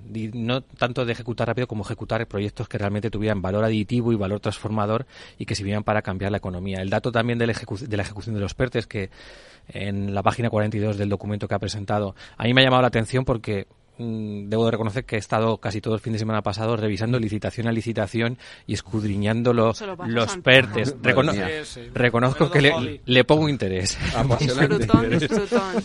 Y la verdad que me salían, y he revisado, o sea, hasta me he descargado las hojas de Excel con los beneficiarios, con todo, bueno, una locura. Y en el escenario más optimista que a mí me salía mm, en torno a 10.000, 10.200 millones aproximadamente de licitaciones resueltas de los PERTE con nombres y apellidos de beneficiarios. Y el dato que ha dado Nadia Calviño en el informe ah, no hablaba de licitaciones resueltas, utilizaba el, término de eh, gasto comprometido, fondos comprometidos de los PERTES, y se quedaba en torno a 9.300 millones. Es decir, no me he desviado mucho y intentando ponerme en un escenario de, máximos. Eh, ¿Qué, ¿Qué te dice eso? Pues que con un presupuesto de, de casi 40.000 millones que tenemos con la adenda, estamos lejos todavía de que los fondos, especialmente lo que tiene que ver con eh, la parte industrial y los proyectos estratégicos, terminen de eh, movilizarse y de, y de llegar ¿no? a, la economía real. Y eso es un hándicap que tendremos que, mejorar y aprovechar ahora con el bloque de préstamos. Soy optimista con el bloque de préstamos, creo que lo he dicho en alguna ocasión. El hecho de que participe el sector bancario a mí me da la tranquilidad de que los proyectos que se van a seleccionar y las inversiones que se van a financiar con la adenda son eh, proyectos rentables, que de verdad tengan valor añadido por ese filtro que van a hacer. Es decir, eh, ya el hecho de que tengan que intervenir departamentos de riesgos y terceros con vía BEI, el ICO, etcétera, te da la garantía de que eh, eso de, que habla de que los fondos tienen que eh, dirigirse a proyectos de, realmente valor añadido, yo creo que esta segunda parte va a ir mucho más en esa línea que lo que hemos visto en la primera, que el listado de los 100 mayores beneficiarios pues te, te dejaban entrever, ¿no? Que hubiera una predominancia del sector público y de fondos capitalizados por el sector público, los grandes eh, organismos públicos, ¿no? Que, que, son los que han recibido los fondos con ese concepto de beneficiarios de beneficio final. Entonces, bueno, pues se cierra un ciclo eh, con luces, con sombras. Yo creo que ya tiene una despedida amable. Yo que ha, sido felicitada por casi todos los grupos y le han deseado lo mejor. Y el, el, resto de grupos políticos, ¿no? A excepción del PSOE, pues han compartido diagnóstico en torno a que falta la transparencia, es decir, oiga, nos da los datos, pero no, seguimos sin saber realmente cuál es la cantidad que ha llegado a, la economía real de las empresas, déficit que nos ha corregido, y la parte de cogobernanza, tanto eh, los grupos catalanes como el PNV, como el Partido Popular, como, o sea, había una, sensación mayoritaria de que ha faltado colaboración y ajustar las inversiones a las necesidades y demandas que realmente tenían las comunidades autónomas. Entonces, pues bueno, es, eh, dentro de la complejidad, yo creo que a mí me queda la sensación de que nos queda recorrido por hacer todavía eh, con los fondos de, recuperación.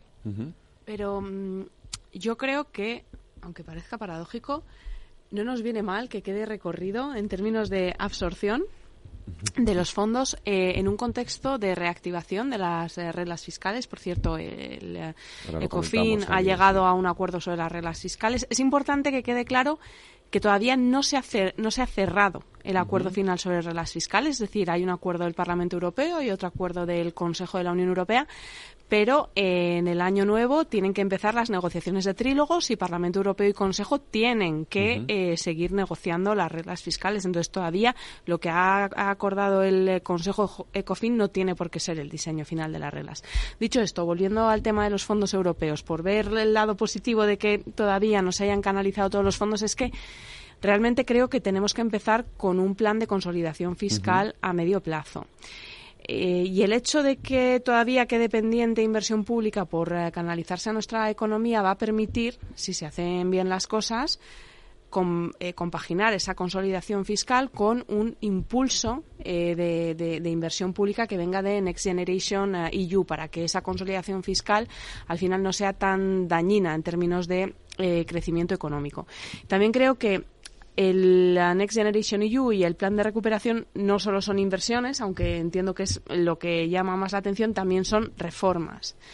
Y es importante que las reformas que se planteen realmente tengan un impacto transformador para, para, la economía y que tiendan a garantizar pues la sostenibilidad de distintos elementos de nuestra economía, pues como la sostenibilidad del sistema de pensiones y pensando en la reforma del mercado de trabajo, pues además de la reforma laboral que se acordó el año pasado, mm, pues eh, hay una reforma de las políticas activas de empleo que quizás no ha sido todo lo ambiciosa que cabría esperar y el Consejo de Ministros aprobó el martes pasado la reforma de subsidios de desempleo que bueno pues todavía sería conveniente mirar eh, y creo que tenemos que hacer realmente una evaluación de políticas públicas y ver qué impacto están teniendo estas reformas sobre, sobre pues, el mercado de trabajo, la sostenibilidad de las pensiones y otra serie de, elementos importantes para el futuro de nuestra economía.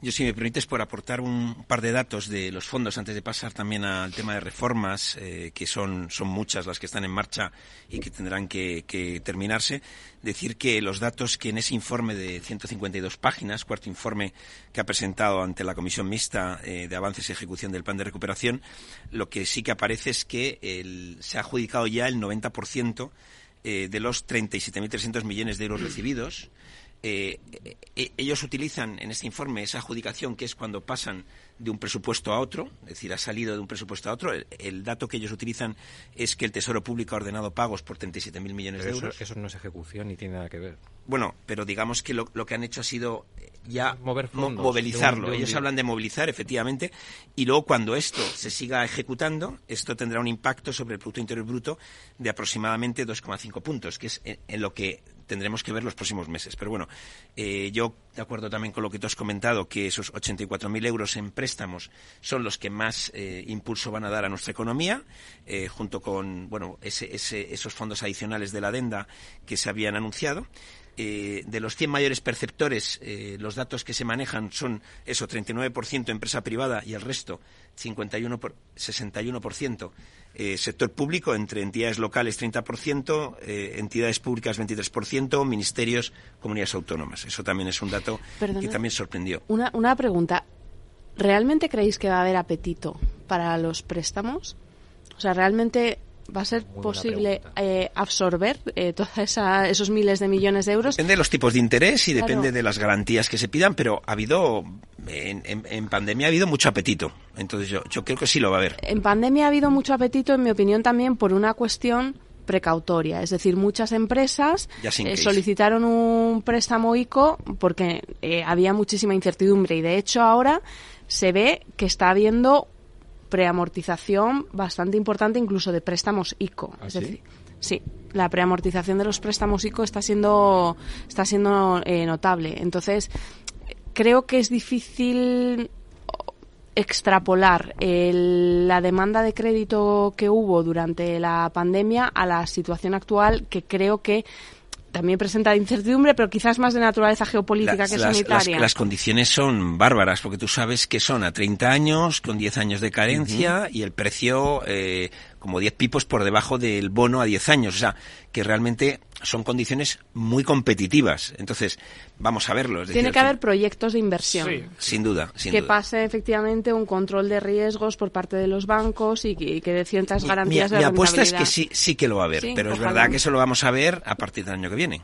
Y luego hay que tener en cuenta que tenemos solo hasta 2026 para ejecutar todos estos fondos. Entonces, yo creo que hay que ponerse a trabajar ya en la Unión Europea para pedir una ampliación de ese marco temporal. También, eh, también creo que va a ser difícil porque, en mi opinión, muchos países del norte de Europa consintieron en un Next Generation EU de eh, casi 800.000 millones de euros a cambio de que el horizonte de ejecución fuera muy corto. Fuera corto, entonces va a ser muy complicado, yo creo, convencerles de ir más allá de 2026. Sí, bueno, yo por añadir, por añadir eh, algo, porque ya prácticamente lo habéis dicho todo, pero eh, a mí lo tú di algo. Sí, sí, a mí es que lo que me preocupa, a mí lo que me preocupa siempre no es eh, aquellos fondos que todavía no han sido consolidados, sino aquellos, perdón, sí, los no consolidados no me preocupan demasiado. Me preocupan los consolidados cuando tenemos cuenta en cuenta, ¿no? Esa mm, esa dicotomía entre eh, expectativas versus economía real. Es decir, eh, estamos hablando de que una gran parte de estos fondos se canalizan hacia el sector público, lo cual, bueno, puede eh, llevar a, a un desplazamiento por entre otras cosas, del gasto del gasto privado. Pero luego el sector público contrata con el sector privado. Eh, efectivamente, sí. Se supone que yo, por ejemplo, desde la universidad sí que es verdad que hemos recibido bastantes propuestas ¿no? de contratación para, para, para, para desarrollo generalmente de proyectos. Me preocupa qué efectos pueda tener un gasto ineficiente de estos fondos eh, sobre, sobre la inflación. Si es verdad que parece que no va a tener un efecto, eh, por lo que llevamos viendo ya en este último año, bastante significativo, pero me preocupa. me preocupa también mm, que pueda existir un problema, en este caso, de riesgo moral, es decir, se pueden reducir de alguna manera al, otorgar estos, estos incentivos o estos fondos, pues bueno, la, necesidad de hacer reformas eh, estructurales que tienen que hacer eh, muchas comunidades autónomas, la redistribución de estos fondos entre las comunidades autónomas a nivel regional, yo mm, a lo mejor mm, no tengo datos y no sé si se está haciendo de una manera eh, equitativa. Es decir, todavía yo creo que hay muchas preguntas encima de la mesa que no han sido resueltas. Es decir, cuando yo inyecto cantidades mm, importantes de dinero en la economía, creo que todo, todas estas variables hay que ponerlas encima de la mesa. Entonces, bueno, yo creo que queda mucho por hacer y, hay que ser eh, cautelosos. Déjame apuntar algo. Apunta. Sobre, por empezar por el final. Del dinero que se reparte a las comunidades autónomas, que ahora mismo hay distribuidos 26.000 millones de euros aproximadamente a través de las conferencias sectoriales, esos fondos tienen un problema. Cuando los territorializa, primero es el seguimiento.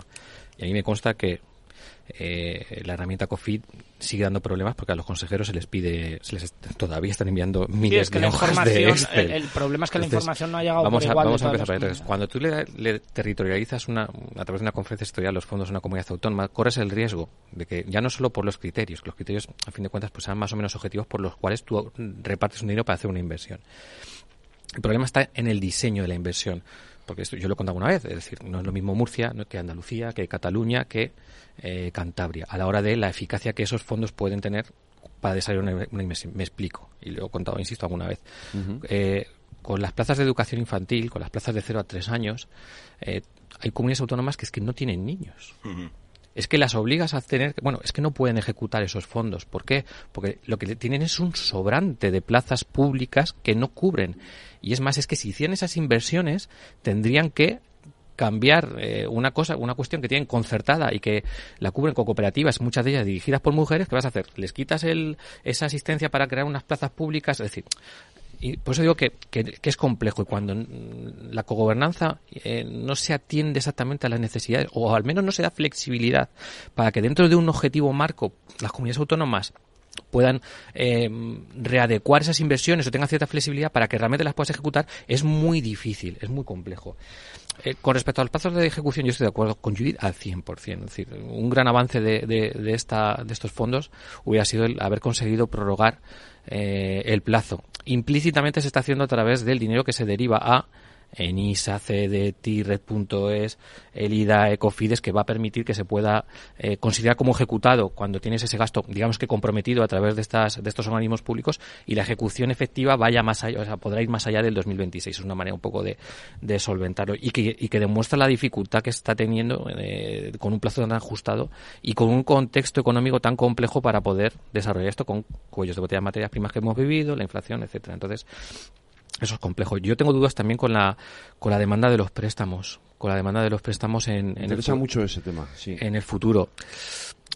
Primero porque el contexto es un contexto de desaceleración económica y, y cuando tienes, en mi opinión, ¿eh? inseguridad jurídica, cuando tienes eh, también inestabilidad en el marco fiscal, cuando tienes ese contexto que es complejo en lo económico, con debilidad en la demanda interna o previsión de debilidad en la demanda interna, mm, yo veo complejo que que las empresas se, se atrevan a realizar, aunque tengas una financiación muy buena, es que muchas veces no es la financiación, porque tú tienes que acometer también y complementarla con fondos propios, es decir, y dar una viabilidad y garantizar una rentabilidad de los proyectos. Pero la cadencia, ten en cuenta la cadencia. Ya, ya, sí, la, la, carencia está muy bien, pero los fondos al final tienes que pagarlos, aunque tengas 10 años de carencia. Luego a ver cómo se transmiten, porque las figuras eh, a través de las cuales se van a canalizar los créditos son distintas y, diversas, y entonces eh, yo de verdad que no, eso Judith es la que quizás tenga mejor termómetro, ¿no? de cómo de cómo están los datos. De, desde luego, la, información que transmite el Banco de España en esos informes es de debilidad del crédito.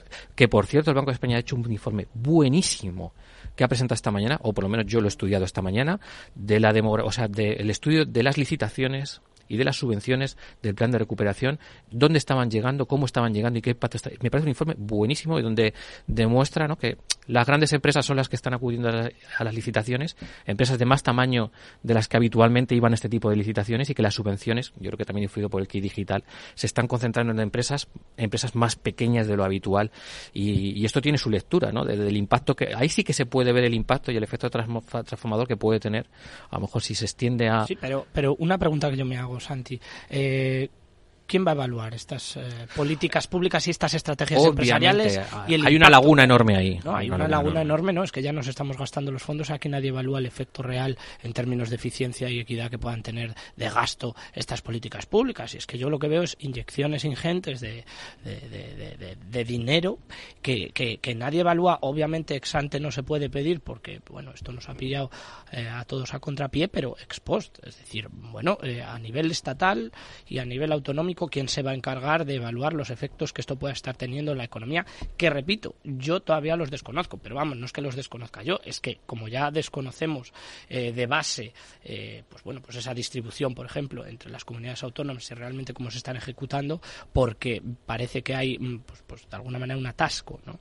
en, el proceso de comunicación, eh, pues bueno, yo me estoy dando cuenta que, algunos de esos fondos que están llegando a las pedanías de mi, de mi oficio, ¿no? Pues, pues creo que se están gastando, no sé si de manera ineficiente, pero no, no, no están consolidando puestos de trabajo, ni están tampoco generando expectativas de inversión extraordinariamente positivas. Yo lamento ser un poco negativo, pero eh, es la sensación que a mí me da. Hay, que, sepas, estos fondos, a diferencia de los fondos tradicionales, de fondos europeos, no tienen que ver con el gasto, ¿Mm? sino que tienen que ver con el cumplimiento de hitos y objetivos. Y objetivos, sí, sí. Y, por parte de la Unión Europea, de la Comisión Europea, se va a evaluar que esos hitos y objetivos se hayan cumplido. Es decir, si tú, si tú estás hablando de, de un ahorro, por ejemplo, eh, eh, en, en, la energía que tú consumes en un domicilio, lo, lo que te está pidiendo la Unión Europea es que tú presentes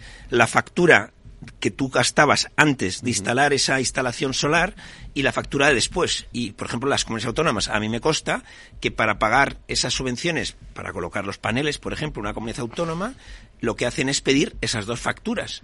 Entonces tú tienes que saber cuál era tu factura de la luz antes de la instalación y después. Entonces, estos pequeños detalles son muy diferentes de lo que ha sido la tradición en la ejecución de los fondos europeos, que era gasto elegible, gasto ejecutado. A mí eso, eh, o sea, no, no, no, me cabe duda que es así, pero el problema es que cuando hacemos alusión a objetivos o a hitos y, eh, reflexionamos sobre el concepto de, eficacia, ¿no? Esos objetivos y esos hitos tienen que estar previamente establecidos, porque yo tendré que evaluar si los he cumplido o no. Y no hay ni rastro, mm, o al menos yo no tengo eh, no tengo datos objetivos de cuáles son eh, esos targets, esos eh, objetivos que tenemos que cumplir muchas, o que deberíamos en muchas líneas de ayuda bien establecido cuándo se va a pagar la subvención. Y, además eso si no es que si no no te pagan la subvención. Entonces, sobre todo en todos los temas de transición verde, hay, es relativamente sencillo aplicar estos, estos objetivos. Eh, es verdad que el kit digital, que es porque cuando tú manejas los datos y se habla de 600.000 proyectos que se están financiando, cuando vas al desglose, pues aparece 400.000 empresas y autónomos. En donde están los autónomos está el kit digital. 150.000 eh, personas físicas y 6.000 municipios. Entonces, no es lo mismo los indicadores que estás utilizando en unos ámbitos que en otro. Pero, a diferencia de eh, otros fondos, aquí desde luego hay hitos y objetivos muy claros y, no cabe ninguna duda que la, la Unión Europea va a hacer devolver lo que no cumpla esos sí, sí, pero a mí lo preocupante es cuál es el objetivo del kit digital. Imagínate, eh, establecer pues, eh, pues que, un autónomo determinado tenga una página web. Sí, cumples con el hito, pero ¿qué efecto real tiene en la economía esto? Es decir, un señor que vende pulseras en un barrio de eh, Tudela. Pues a mí me parece estupendo, pero es que este tipo de cosas, yo, porque soy sospechosamente cauteloso con eso de inyectar dinero a la economía y poner dinero en circulación sin criterio alguno, pero a lo mejor son manías personales, quiero decir. Estoy dando en muchos casos mi opinión. Yo creo que aquí, eh, José Luis, devolución de fondos como tal no va a haber porque para que la, salvo la prefinanciación, para que la Comisión Europea te haga un desembolso de fondos, tú tienes que demostrar que has cumplido una serie de hitos y objetivos y entonces te desembolsan los fondos. Entonces, tendría que haber una especie de backtracking, perdón por el anglicismo, de alguna reforma. Pero a los, a los que te han pedido la subvención no les van a dar la subvención. Entonces, hay mucha gente que hace a veces la inversión y cuando presenta los documentos, eh, me contaban un ejemplo, ¿no? Que era que en, un, en una comunidad autónoma eh, se estaba hablando, por ejemplo, de una subvención para compra de coche eléctrico. Eh, si tú vas al concesionario y, tú haces una entrada y esa entrada, imagínate, es una familia y la entrada la hace los padres y luego quien compra el coche es el hijo y el hijo pide la subvención, esa subvención la están tirando para atrás porque el 100% de la subvención tendría que estar aportado por el hijo. Te he puesto un ejemplo real. Claro, está pero eso lo tirará para atrás la administración, la comunidad autónoma, o sea, en la este comunidad autónoma, pero Bruselas no le va a pedir al Reino de España que al final el, el obligado frente a, a, la Comisión Europea es el Reino de España. Está claro, está Luego claro. nosotros nos distribuimos el dinero con las comunidades autónomas por la organización que tiene el Estado y por la distribución competencial. Entonces, o sea, yo creo que no va a haber una petición de reembolso de la Unión Europea a España precisamente porque tienes que demostrar que has cumplido hitos y objetivos y entonces te hacen el desembolso de fondos. Luego ya, si esos fondos tú te los gastas en pipas o en realmente transformar la economía, eh, pues ya es una cuestión. En principio, los hitos y objetivos deberían de estar bien diseñados como para que... Claro, que eso sería lo razonable, ¿no? Sí. claro.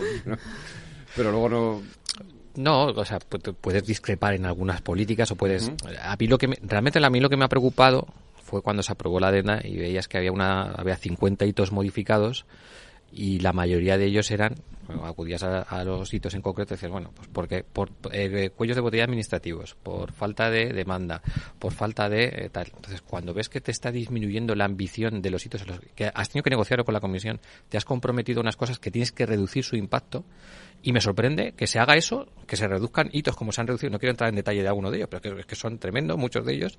Y dices, bueno, ¿y me sigues manteniendo el, el cuadro y tu previsión de impacto que, que, tenías presupuestada en diciembre del 22? O sea, si hemos hecho un cambio sustancial que, uh -huh. que, que influye, o sea, no, o sea, yo no, no, sería capaz de poder sostener el mismo eh, cuadro de impacto que, tenía 10 eh, meses antes. Entonces, a mí esas cosas me chocan. Digo, bueno, hecho en falta que alguien me corrija. Vale, usted me decía en diciembre que íbamos a tener una medida de impacto en la década de 2021-2031 del 3% con los fondos de la adenda. Pero si me está haciendo al mismo tiempo un cambio eh, sustancial en la ambición de los hitos, en la amplitud de los hitos, reducimos las viviendas eh, reformadas energéticamente, reducimos los jóvenes o la eh, formación, reducimos el, el, impacto del kit digital que se redujo drásticamente, bueno, drásticamente en un volumen importante, tanto el hito intermedio como el hito final. Es decir, tú empiezas a acumular modificaciones de hitos, reduces la ambición, pues a mí me choca esa medición de impacto que, me, que sigamos con previsiones de, de, del 31 del 12 de 2022 y que no estén ajustadas, no sé.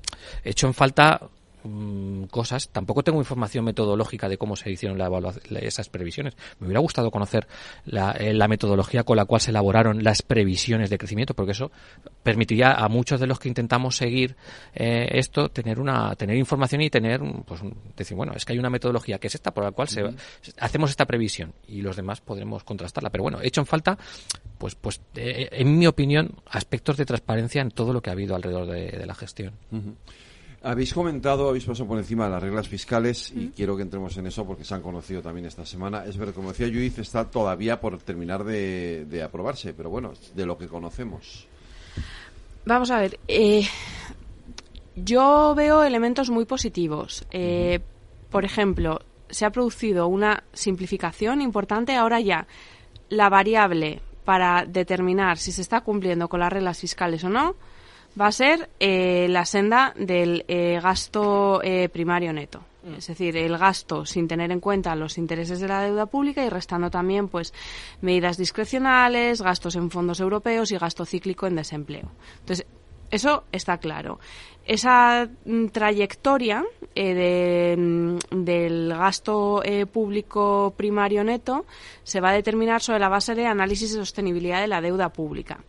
Los análisis de sostenibilidad de la deuda pública supone eh, realizar una serie de proyecciones, con lo cual, bueno, pues ahí supongo que eh, cuando se vayan a aplicar las reglas, pues habrá debates eh, con la Comisión Europea. Pero no iba a ser todo tan bonito y obviamente pues han introducido una serie de salvaguardas. No me voy a detener mucho en explicar las salvaguardas porque al final son, muy técnicas, entonces hasta cierto punto las reglas fiscales se han simplificado, ¿no? Es lo que se ve la punta del iceberg, pero claro, de, lo que debajo, eh, debajo de la punta, eh, hay, hay, hay una masa bastante importante de, hielo y, y, temas técnicos, ¿no?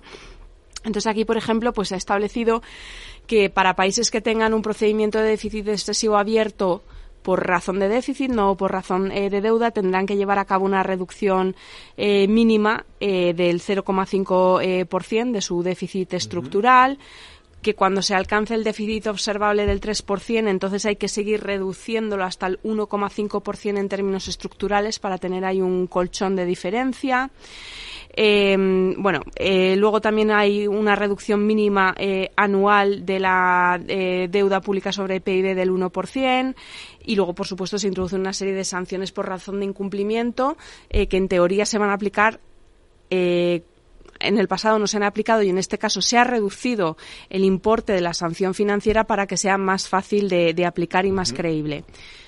Bueno, eh, no sé si se ha entendido muy bien lo que he dicho o no, porque realmente es algo eh, muy técnico. A mí ahora lo que me interesa, uno, es ver a qué acuerdo final llegan los colegisladores y dos, ver si esto realmente se aplica.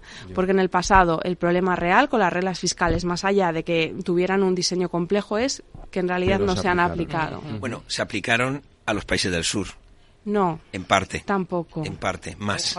Más. No, o sea, Francia y Alemania fueron los primeros incumplidores, que esto no, lo sabe muy poca gente o relativamente poca gente en el año 2003. Eso es verdad. Pero luego España y Portugal también hicimos un pase así de torero y pa'lante. O sea, quiero decir, ¿Quién, eh, o sea, ¿Quiénes son los que realmente han aplicado la disciplina fiscal, a mi modo de ver? Pues los mercados financieros y eh, los países del sur, que igual ibas por ahí, José Luis, que tuvimos que solicitar un programa de asistencia financiera. Y la, prima de riesgo a 700 ahí, o sea, pero, pero claro, la, la pena es que tengas que esperar a que sean los mercados financieros los que te apliquen la disciplina y que tú no tengas unas reglas fiscales que puedas aplicar para evitar llegar a, a esa situación, ¿no? Sí, bueno, yo, yo estoy con Judith en que hay aspectos bastante positivos ¿no? de, esta, de, estas, eh, estas nuevas eh, reglas fiscales, aunque todavía no están cerradas al 100%. Yo creo que el primero de los aspectos positivos, eh, ya lo has señalado tú, que es que nos vamos a focalizar en el gasto primario neto. El gasto primario neto al final es el gasto real pues en políticas como pensiones, sanidad o educación, es decir, se están excluyendo aquí los costes de los servicios de deuda. Pero no debemos olvidar que aún así tenemos que cumplir con ciertos eh, con ciertos criterios que parece que en Europa todavía no se han olvidado, como es ese 60% de deuda pública o el 3% de déficit. El, 60% yo creo que no lo cumple nadie ahora mismo. De no, Alemania va camino. Estonia son unos supercampeones. Yo creo que tienen el. Este, eh, bueno, no todos. Eh, no todos, no, todos pero, o sea, Estonia yo creo que no tiene ni siquiera deuda pública en circulación o muy poca. yo creo que lo que tendrá lo tendrá con préstamos, no con bonos ni siquiera. Creo que es un aspecto positivo, ¿no? Que, que, que, sigamos manteniendo pues los niveles que ya se establecieron en este caso en Maastricht. eso, está bien.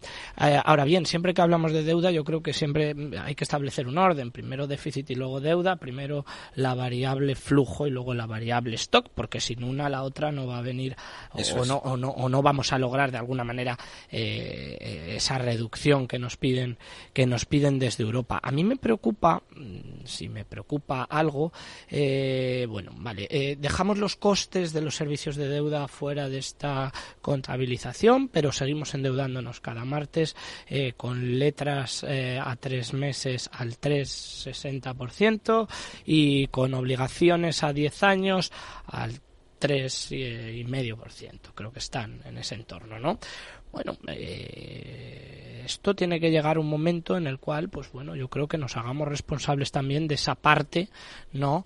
De, de la tarta que yo enseño siempre a los alumnos y donde pone deuda pública, que son realmente los intereses de deuda pública y que estamos por encima de los 30.000 millones de euros.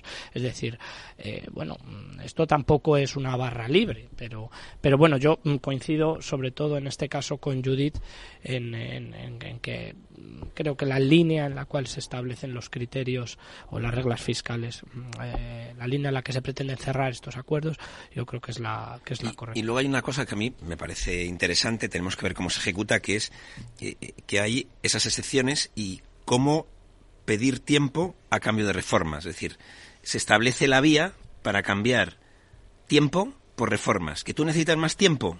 Pues concrétame las reformas. La extensión de los planes fiscales de ajuste ¿no? a medio plazo de cuatro a siete años.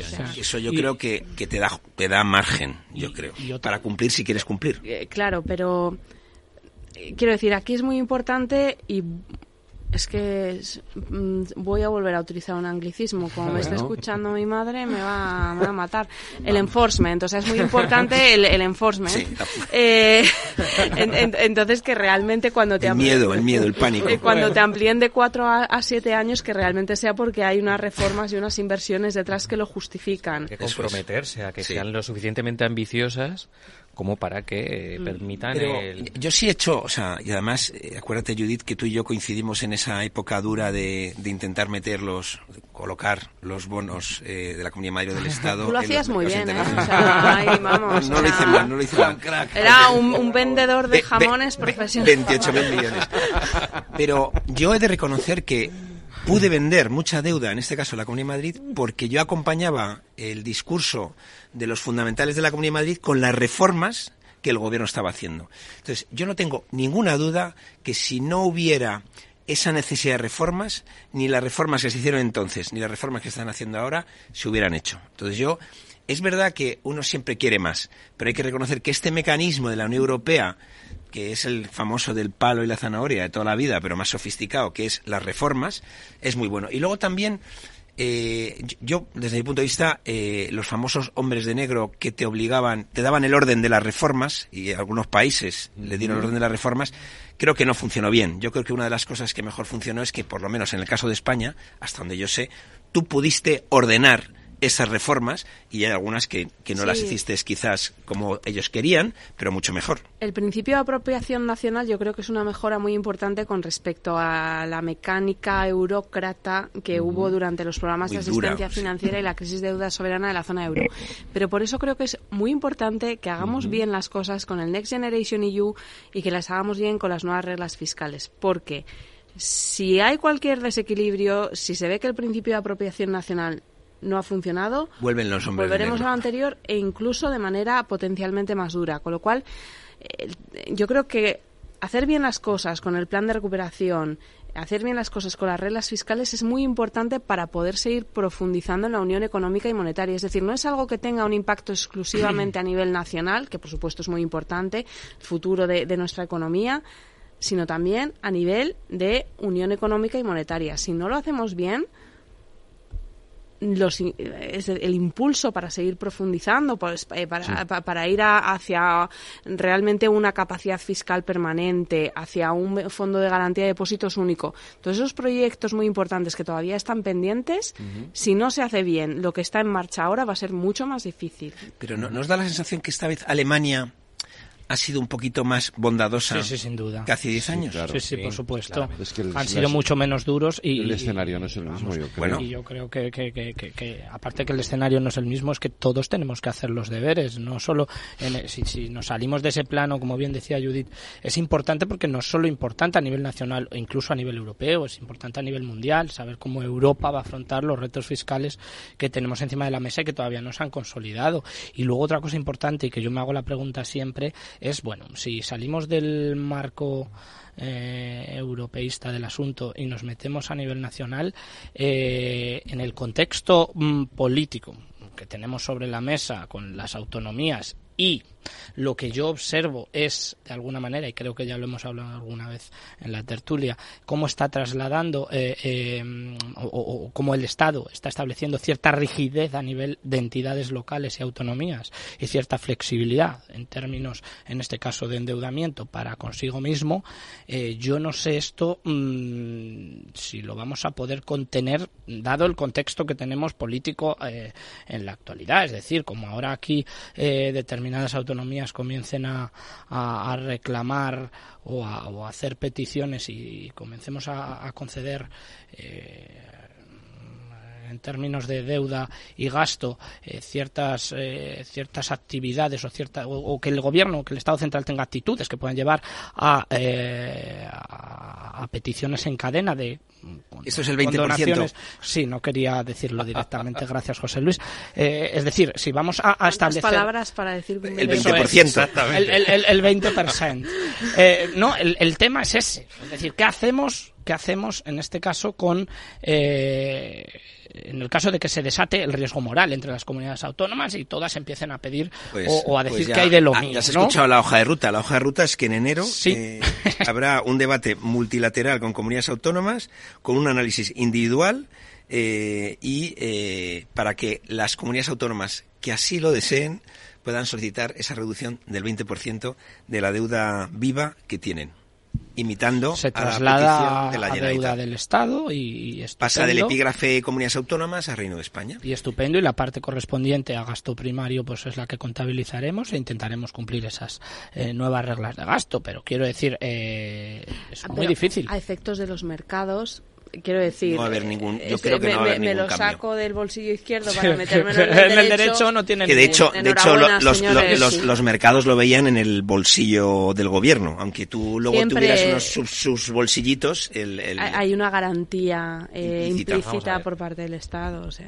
El tema de la condonación de la deuda, si no va acompañado por una revisión de verdad del sistema de financiación autonómico, es que es pan para hoy, hambre para mañana. Pero Vamos irá, a ponerles- irá, irá, irá, irá. Bueno, es que, pero es que eso no es tan sencillo. Ya, ya, ya. O sea, el irá no es tan sencillo. Es decir, es si- la caja de los truenos. Claro, es decir, Claro. si ese es mi temor Pero hay más recaudación, con lo cual, Bueno. con los datos que Vamos van a a ver la recaudación No, mañana de la no. agencia tributaria, que Pero tenemos la un recaudación enorme en sale mañana, anterior, ¿no? anterior, mensual. pero la anterior, pero cuando se firme eso es la, es la del año Ya. pasado y la anterior. Bien, a donde yo quiero ir a parar. Y yendo en la línea de Fernando de los incentivos perversos. Es decir, ¿Qué corta pisa le vamos a poner a las comunidades autónomas que hipotéticamente accedan a una condonación del 20% bien de- sea de la deuda del FLA, bien se mida por deuda por habitante ajustado? ¿Qué, qué, qué cortapisas le vamos a tener para que no se vuelvan a endeudar? Es decir, es que es que es eh, si no hay penalización, si hay barra libre, si hay un problema, eh, lo vamos a admitir ahora sin eh, las cortapisas o sin las garantías adecuadas de que no volvamos a incurrir en el mismo problema dentro de 10 años. Pues eh, Es que no- cuando no, es tengamos que acudir o estas comunidades tengan que acudir, algunas de ellas, a financiarse en los mercados, porque entiendo que uno de los objetivos de esto es que puedan recuperar la financiación en los mercados lo antes posible y volver a que, a que sean medidas eh, su riesgo y su eh, credibilidad en la gestión pública por los mercados, veremos a ver. Yo tengo dudas de que sea eficiente desde el punto de vista financiero que cada comunidad autónoma acuda al mercado porque prácticamente seguro, aunque solo se haya por una cuestión de liquidez, se van a financiar más caro que el Estado. Entonces, claro, quizás es una visión muy centralista, pero ¿no tendría más sentido que el Tesoro levantara todos los fondos públicos y luego se repartieran entre las comunidades autónomas? A ver, el- es- eso que comentas que nosotros lo vivimos, eh, por eso la Comunidad de Madrid en mi época no acudió al FLA, el problema no es tanto el coste de la financiación, que lo es, sino los plazos. Es decir, cuando, o sea, tú tienes que tener eh, en el diseño de tu endeudamiento tienes que tener unos plazos que sean creíbles para los inversores. Entonces, no, no tan importante como el tipo de interés es el plazo al que tú te estás Pero de endeudando. hecho va vinculada una cosa a la otra. por- no, pero cuando, pero muchas veces la demanda que tú tienes para tu deuda no coincide con lo que tú deseas. Al final, el objetivo era siempre, en nuestro caso, que no hubiera muchos dientes para que hubiera, mm, de alguna forma, hubiera una homogeneidad en lo que tú cada año, en tu programa de deuda, que si tú te endeudas a cinco años, dentro de cinco años vas a tener que eh, seguramente sacar otra vez esos bonos que, Sí, que- no que tener están- picos de vencimiento, Sí, sino porque que fuera algo en más o algunos casos, claro, eh, había unos picos que tú dices, bueno, una comunidad autónoma que tiene un presupuesto de 25.000 millones y tiene que financiar 7.000 en un año, lo tiene muy complicado. Es mejor que tenga 3.000 en dos años. Bueno, pues eso es importante. Me has llevado con eso a un asunto que ha pasado esta mañana que lo vamos a analizar en un segundito a la vuelta a la puli.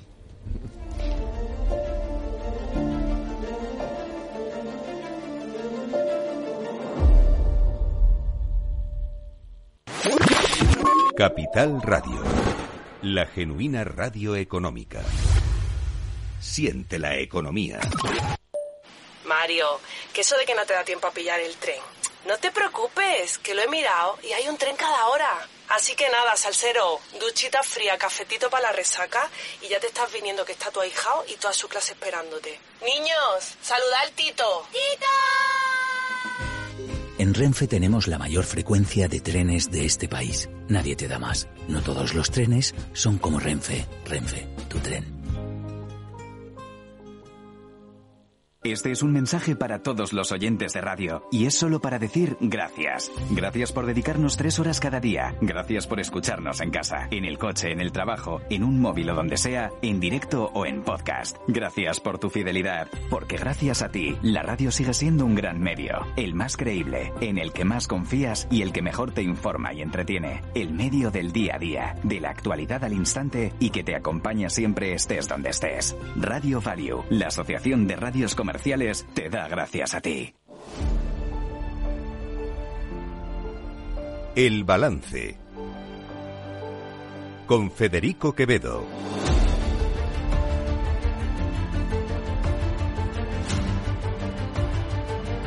En los 15 minutos que nos quedan, vamos de un poco 16, eh, vamos a hablar, vamos a poner dos, mesas, dos temas sobre la mesa. Primero, ¿qué preferís primero, Telefónica o Miley? Eh, bueno, pues eh, Venga, Judith. Vamos a empezar por mi ley. Venga, por a mi José Luis le gusta mucho. Venga, pues mi ley. 300 medidas nada más y nada menos que ha puesto encima de la mesa para básicamente desmontar todo el Estado argentino. Yo creo que el caso de Milei eh, es un caso clásico de lo que algunos políticos con tintes populistas dicen antes de llegar al poder y lo que acaban haciendo cuando realmente llegan. Por ejemplo, Milei decía que iba a romper totalmente las relaciones con Brasil y con China, eh, sus principales socios comerciales. Esto no ha pasado. Eh, decía que iba a cerrar el Banco Central. Eh, esto no ha sucedido. Su ministro de Economía fue eh, ministro de Economía eh, antes y es un banquero de inversión, el señor Caputo.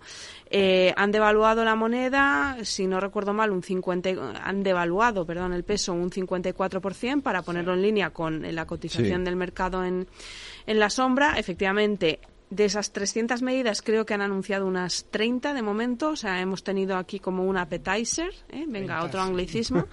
eh, tu madre. no, no, o sea, no, ya me ha escrito un WhatsApp antes diciendo que a ver si no existe en español la palabra. Eh, y, y, y, los mercados, la verdad es que lo están tomando bien porque los precios de los bonos eh, han subido. Eh, lo único es que estas medidas en el corto plazo van a tener un impacto bastante duro. Ya tenemos eh, una inflación en Argentina en tres dígitos, en el 150%.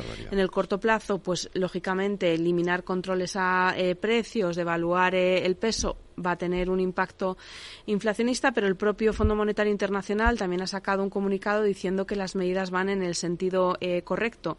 E incluso la administración Biden, a pesar de que Milley en muchas ocasiones se había mostrado muy favorable a Trump, parece que también está por, por echar echarles una mano. ¿Qué problema principal veo yo? Pues el principal problema que veo yo es que realmente mi ley no tiene una mayoría parlamentaria, ni siquiera eh, contando con el apoyo del partido pro eh, negocios, a pro empresas más moderado. Entonces tiene las calles incendiadas, veremos cómo funciona esto. Incendiadas tampoco. Bueno, eh, hay protestas y, sobre todo no tiene mayoría parlamentaria. ahí, ahí si me permites, o sea, lo primero, ¿por qué está pasando esto en Argentina? Bueno, Argentina es una sociedad en ruina con una hiperinflación, tú lo has comentado, 143% interanual, la deuda de 400.000 millones de dólares, y luego nadie compraba la deuda. Entonces, el Banco Central era el que compraba la deuda, imprimía y eso es inflación. Entonces, evidentemente, eh, a corto plazo no puede cerrar el Banco Central, como había dicho, porque si cierra el Banco Central. Eh. Bueno, vamos a ver, vamos a ver. Bueno, vamos a ver.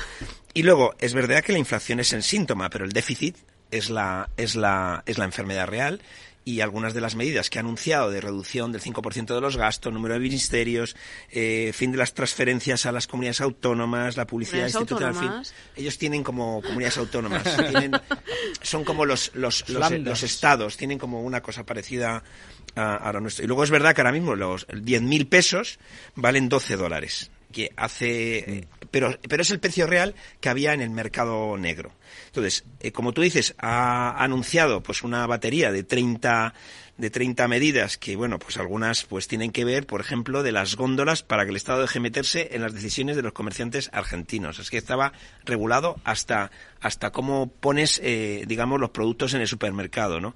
Luego, el tema de la derogación del Observatorio de Precios del Ministerio de Economía. Este Observatorio de Precios, recordar que es el que aquí querían poner eh, eh, para que no subieran los precios. Existe. El Observatorio de Márgenes Empresariales se creó. Afortunadamente creo que es una cosa bastante seria, a tres, entre el Ministerio de Economía, el de Hacienda Hacienda y el Banco de España y trimestralmente publica un informe. Pues ese derogado en Argentina. Luego también hablaba del régimen de sociedades del Estado, luego el código aduanero, la ley de tierras, ley de manejo de fuego, eh, cesión del paquete de accionario total o parcial de aerolíneas argentinas, política de cielos abiertas, marco regulatorio de la medicina prepago y de las obras sociales. Es decir, es verdad que estas 30 primeras medidas son como una especie de inicio ¿eh? de un cambio que eh, esto yo creo, a ver, como economista, como mínimo tenemos que seguirlo de cerca porque si sale bien, si, que no digo yo que vaya a salir bien, pero puede salir bien, eh, hará un cambio de rumbo de, un país que lleva 30 años en una misma dirección. Y luego es como todo en la vida, eh, y eso los economistas lo sabemos. muchas decisiones de economía es prueba y error, y no ves los resultados hasta que pasa un tiempo. Eh, yo creo que es injusto no, no darle, en este caso, al gobierno de Miley, por lo menos la duda de ese tiempo. Y luego, mm, yo es que creo que realmente no, no tenía mucha más alternativa que, limpiar todas estas normas que, que, que estaban superpuestas y que de alguna forma dejaban una sociedad que es muy creativa, como la Argentina. Cualquiera que haya visto Nueve Reinas, que yo recomiendo a todo el mundo, es una película donde ve lo creativo que son los argentinos en el día a día. Y luego había eh, como dos mercados. El mercado normal y era el mercado negro, donde había mucha actividad sumergida, que en la medida que esa actividad sumergida eh, sale hacia afuera, bueno, pues de alguna forma se puede llegar a un cierto equilibrio presupuestario. Vamos a ver. Luis se muda a Argentina, ¿eh? Yo le veo haciendo las maletas. Pues yo tenía un, tenía un amigo que cuando me llamaba a Argentina, me llamaba y me decía, te llamo del futuro. y, y, ahora ya no me lo dice.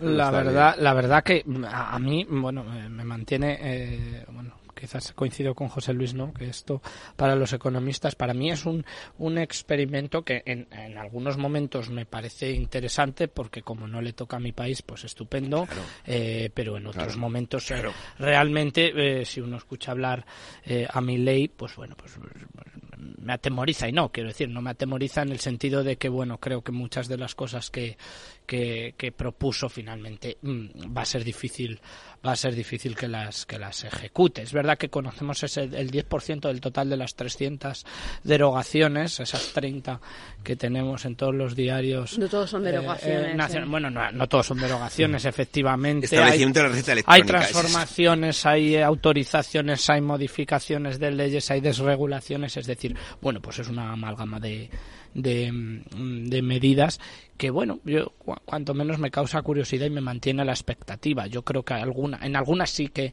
eh, creo que puede puede tener eh, puede tener eh, sentido estar de acuerdo, pero bueno, mm, quiero ser cauteloso porque, repito, esto es la primera vez que tenemos un contrafactual liberal en economía eh, de una manera bastante radical en el tiempo. Es decir, el corte transversal aquí que se ha producido en las políticas públicas es espeluznante y bueno, vamos a ver ahora cuál es el impacto final las, de las, las palabras que más se ven en esas 30 medidas son derogación, limitación, eh, liberación, de regulación, eh, de regulación y simplificación. De todas formas. suenan bien. Bueno, depende. Quiero decir, porque habláis de experimentos, pero claro, aquí no se están haciendo los experimentos con gaseosas, están haciendo con gente, Santiago. es que, es que el, contexto es... que es tan complejo y tan delicado de décadas de deterioro y de hiperregulación en Argentina que, que al final la consecuencia ha sido llegar a este extremo. Lo que sí que eh, es un hecho es que Argentina está a la cola en el índice de libertad económica, tiene el puesto 144 si no me equivoco, es decir, por detrás de Camerún, por detrás de Mozambique, es decir, en una situación eh, que es imposible, es una economía en colapso. Y ante eso, eh, a mí siempre me gusta destacar dos cosas, más allá de que hay cosas de mi ley que no, que no comparto, hay cosas que sí me, parecen muy interesantes y otras que no comparto en absoluto. Pero mm, yo creo que tiene claro lo que, lo que quiere hacer y por encima de las caricaturas, Milei es un hombre formado, o sea, no, es, no es, un, es un hombre eh, eh, de ideología liberal, pero es un hombre, es un hombre formado. Yo creo que mucha de la, de la forma de expresarse que tiene es porque se desespera, porque eh, intelectualmente se encuentra ante personas que no están a su altura y se desespera y, y, pierde, pierde el control. Y em, este plan, este plan de 300 eh, medidas, que como decís, pues iremos conociendo, eh, no son improvisadas. Es decir, hasta donde yo sé, era un trabajo previo que se había hecho a través de, además en el Banco Central de Argentina, es decir, que, que, es un trabajo eh, intenso y previo, es decir, que, que no es improvisado y que ha llegado de un día para otro. Yo creo que tenían al menos un diagnóstico de determinadas cuestiones que, que sí que había que corregir en la economía argentina y como decía Fernando, pues bueno, esto es un experimento que no es en nuestro país. O sea, yo no soy capaz de imaginarme muchas cosas de estas aquí, pero la situación es tan límite en un país como el argentino que eh, yo recuerdo entrevistas a señoras por la calle que decían, mire usted, yo es que jamás me planteé votar a mi ley, pero mis hijos me han convencido porque si no se iban del país. Pero claro, pues eso es lo que decía José Luis, tú estás con un país en el cual tienes un 40% de pobreza, un 45. un 45% de pobreza, tienes un, eh, una inflación de, de, de, de 143. 140%, estás en los rankings pues en corrupción, uno de los mm, em, de los países más, más, más, importantes del mundo, ¿no? Importantes Pero luego todos tenemos amigos argentinos que han venido muchos a España que desde el punto de vista técnico y profesional son top. Entonces, es que hay una fuerza de trabajo brutal. Oye, ¿qué tienen en común Trump, eh, Milley y Boris Johnson? Es una pregunta o tú nos vas a decir. El pelo, ese, el tupé, claro, pues eso, lo dices por los que todavía lo conservamos. Claro, tú también, ¿no? O sea, soy, soy un proyecto un, un, proyecto para España de mi ley. Por favor.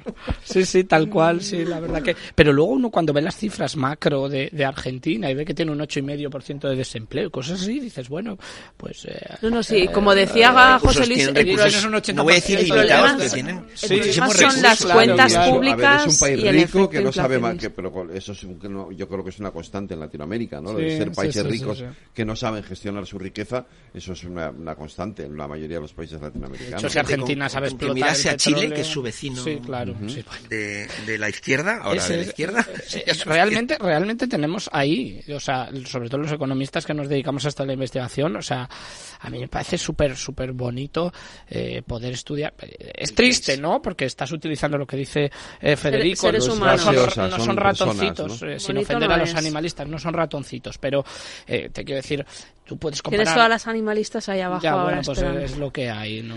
No, tengo ningún tipo de complejo. De, verdad que estas primeras 30 medidas, cuando las lees en el detalle, suenan bien, o sea... las regulaciones que hay detrás que son... habrán escogido las 30 más...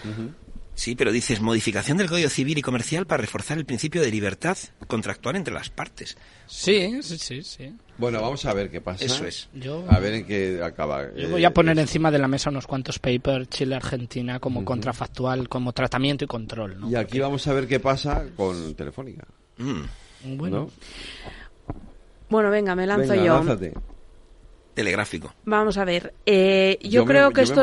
yo, a favor. yo creo que esto es un parche pero que realmente el problema es la, como creo que ya he dicho en alguna otra ocasión, la situación tan complicada que sufren las empresas de, telecomunicaciones en la Unión Europea y que esto lo que pide es una reforma. Ah. Eh, del entorno regulatorio eh, para que sea un entorno no tan basado en la hipercompetencia en precios, sino para favorecer todas las inversiones que hay que llevar a cabo y también hay que favorecer las fusiones tanto a nivel nacional como a nivel transfronterizo. Dicho esto, espero que sea algo puntual esto y que no sea el preludio de que el Estado se va de compras y nos convertimos en eh, el Estado emprendedor eh, siguiendo las tesis de eh, Marina Matsukato, porque al final, y con el espacio fiscal que tenemos y con la deuda pública del 110% del PIB, pues mm, tengo ciertas dudas de que esto sea sostenible. Yo comparto mucho de lo que dice Judith. Decía, uno de los grandes peligros de esto es que se extienda. Y, el problema es que parte del gobierno que quiere que se extienda. Claro. y que y, que forme parte de, una estrategia empresaria o sea de, pues de creación de, de un INI punto o 2.0 más modernizado. Eh, yo creo que cuando entra el estado de una compañía su, su efecto no es neutral. Es decir cuando uno entra es para eh, yo esto de que estabilice el capital de la empresa, yo creo que el capital de la empresa se estabiliza de otras maneras. Y tengo dudas de que la SEPI vaya a crear valor para la compañía. Es decir, esa entrada no crea valor en la compañía, ni va a transformar el modelo de, de, gestión, la estrategia de la compañía. En el peor de los casos lo que puede hacer es alinearla a los intereses de un determinado partido político, me da igual el que sea. decir, yo creo que el, problema, como ha dicho Judith, va, por otros eh, caminos y, y, no solo es intervenir en el capital, es que la parte regulatoria es muy importante, a lo mejor para haber evitado esto. Yo la sensación que tengo a toro pasado es que se ha utilizado lo del Fondo Saudí STC como un pretexto es decir, que eso se podía evitar y se puede evitar con la regulación, con la regulación, con los límites accionariales y con las leyes actuales, que ya existen, con la ley antiopas. Yo creo que eh, la clave en general es eh, que se haya que fortalecer la transparencia, la seguridad jurídica de la regulación de las normas y esta, esta entrada con un 10% que además se va a tener que hacer en mínimo en dos meses, porque lo máximo que puede comprar es el 25, pues yo he hecho un calculillo ahí, y como eh, más o menos puede comprar un máximo de 44 millones por día, ¿no? Entonces, como son 2.100 millones, 45 días. Bueno, pues eso también va, creo yo, a alterar también un poco el precio de la transacción, son 2.100 millones aproximadamente, una deuda que ya tenemos 70.000 prevista, más otros 2.100, y luego es verdad que, yo no tengo claro que vaya a suponer creación de valor. Eh, cuando Telefónica fue una empresa pública, eh, si ves la historia, no era muy buena. Y además hubo injerencia política. Recordar que al presidente de Telefónica lo nombraba el gobierno, como se ha nombrado al presidente Ispasat, como se ha nombrado históricamente al presidente Ispasat y recientemente también al de Indra. Y bueno, pues esto yo creo que tiene pros y cons. Eh, se está diciendo que esto Alemania, Francia, Italia también tienen participaciones. Pero vamos, la, la clave, como, como, digo yo, va a ser cuando conozcamos el nombre del consejero que nombra el gobierno en el Consejo de Telefónica, seguramente eh, veremos si la balanza se va hacia eh, un intento de influir o un intento de, de ayudar. Si no te vas a Argentina, igual eres tú. Efectivamente. Se hablaba de Javier de Paz, no lo sé. Javier ya lo es, de consejero. Eh, pero claro, el presidente, cuanto más profesional sea el presidente y se ejecute ese plan estratégico, mejor para todos. En fin, eh, Judith Arnal, Santiago Sánchez, Fernando Pinto, José Luis Moreno, gracias a los cuatro y feliz Navidad. Feliz, Navidad. Navidad.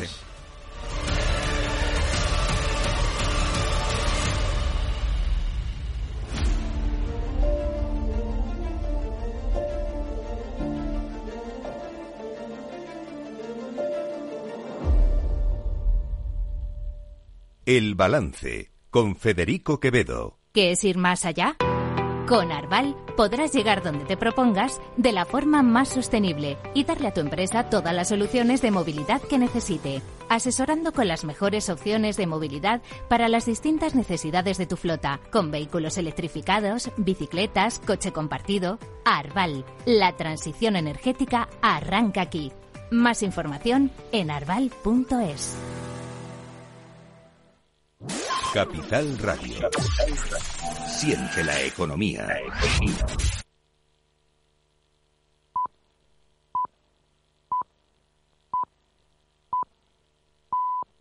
Están escuchando El Balance con Federico Quevedo. Wall Street cotiza con compras este jueves después de las ventas de la recogida de beneficios de ayer miércoles lideradas por los valores tecnológicos que llevaron al SP500 a registrar la peor sesión desde septiembre. Los inversores recogieron beneficios y los índices neoyorquinos se tomaron merecido descanso después de los altos niveles de sobrecompra de las últimas jornadas.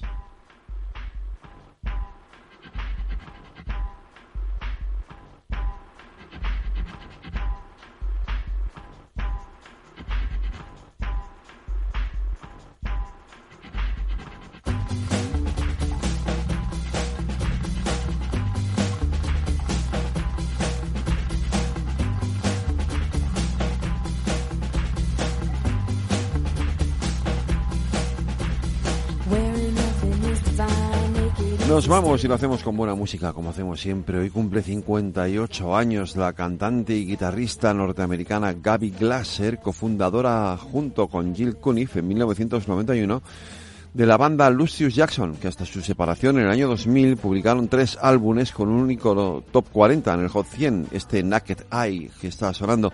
En 2007, Glasser publicó un álbum en solitario, Game Splash, y en 2011, Jill Gaby y la baterista Kate Schellenbach anunciaron la reunión de Lucius Jackson. Desde entonces y hasta 2017 continuaron activas y publicaron dos álbumes más. Con este Naked Eye de los Lucius Jackson nos despedimos esta mañana en la redacción Aida Skirek y Lorena Ruiz. En la realización técnica Jorge Zumeta les habló Federico Quevedo. Cuídense, sean felices y escuchen lo que viene, que no es otra cosa que el programa de la energía con Laura Blanco. Cuídense, sean felices. Hasta mañana.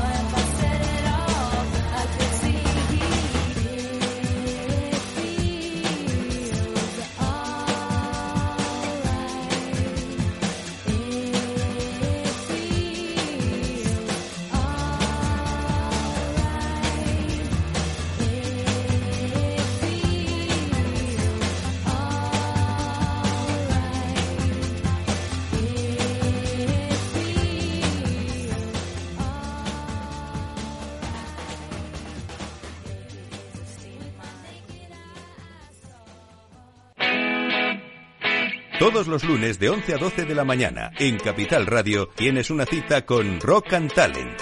Un programa diferente que combina el talento con las canciones de rock más inspiradoras. De la mano de Paloma Orozco conocerás gente emprendedora, las startups más novedosas y las ideas más originales del mundo de la gestión. Rock and Talent. Los lunes nunca fueron tan sorprendentes.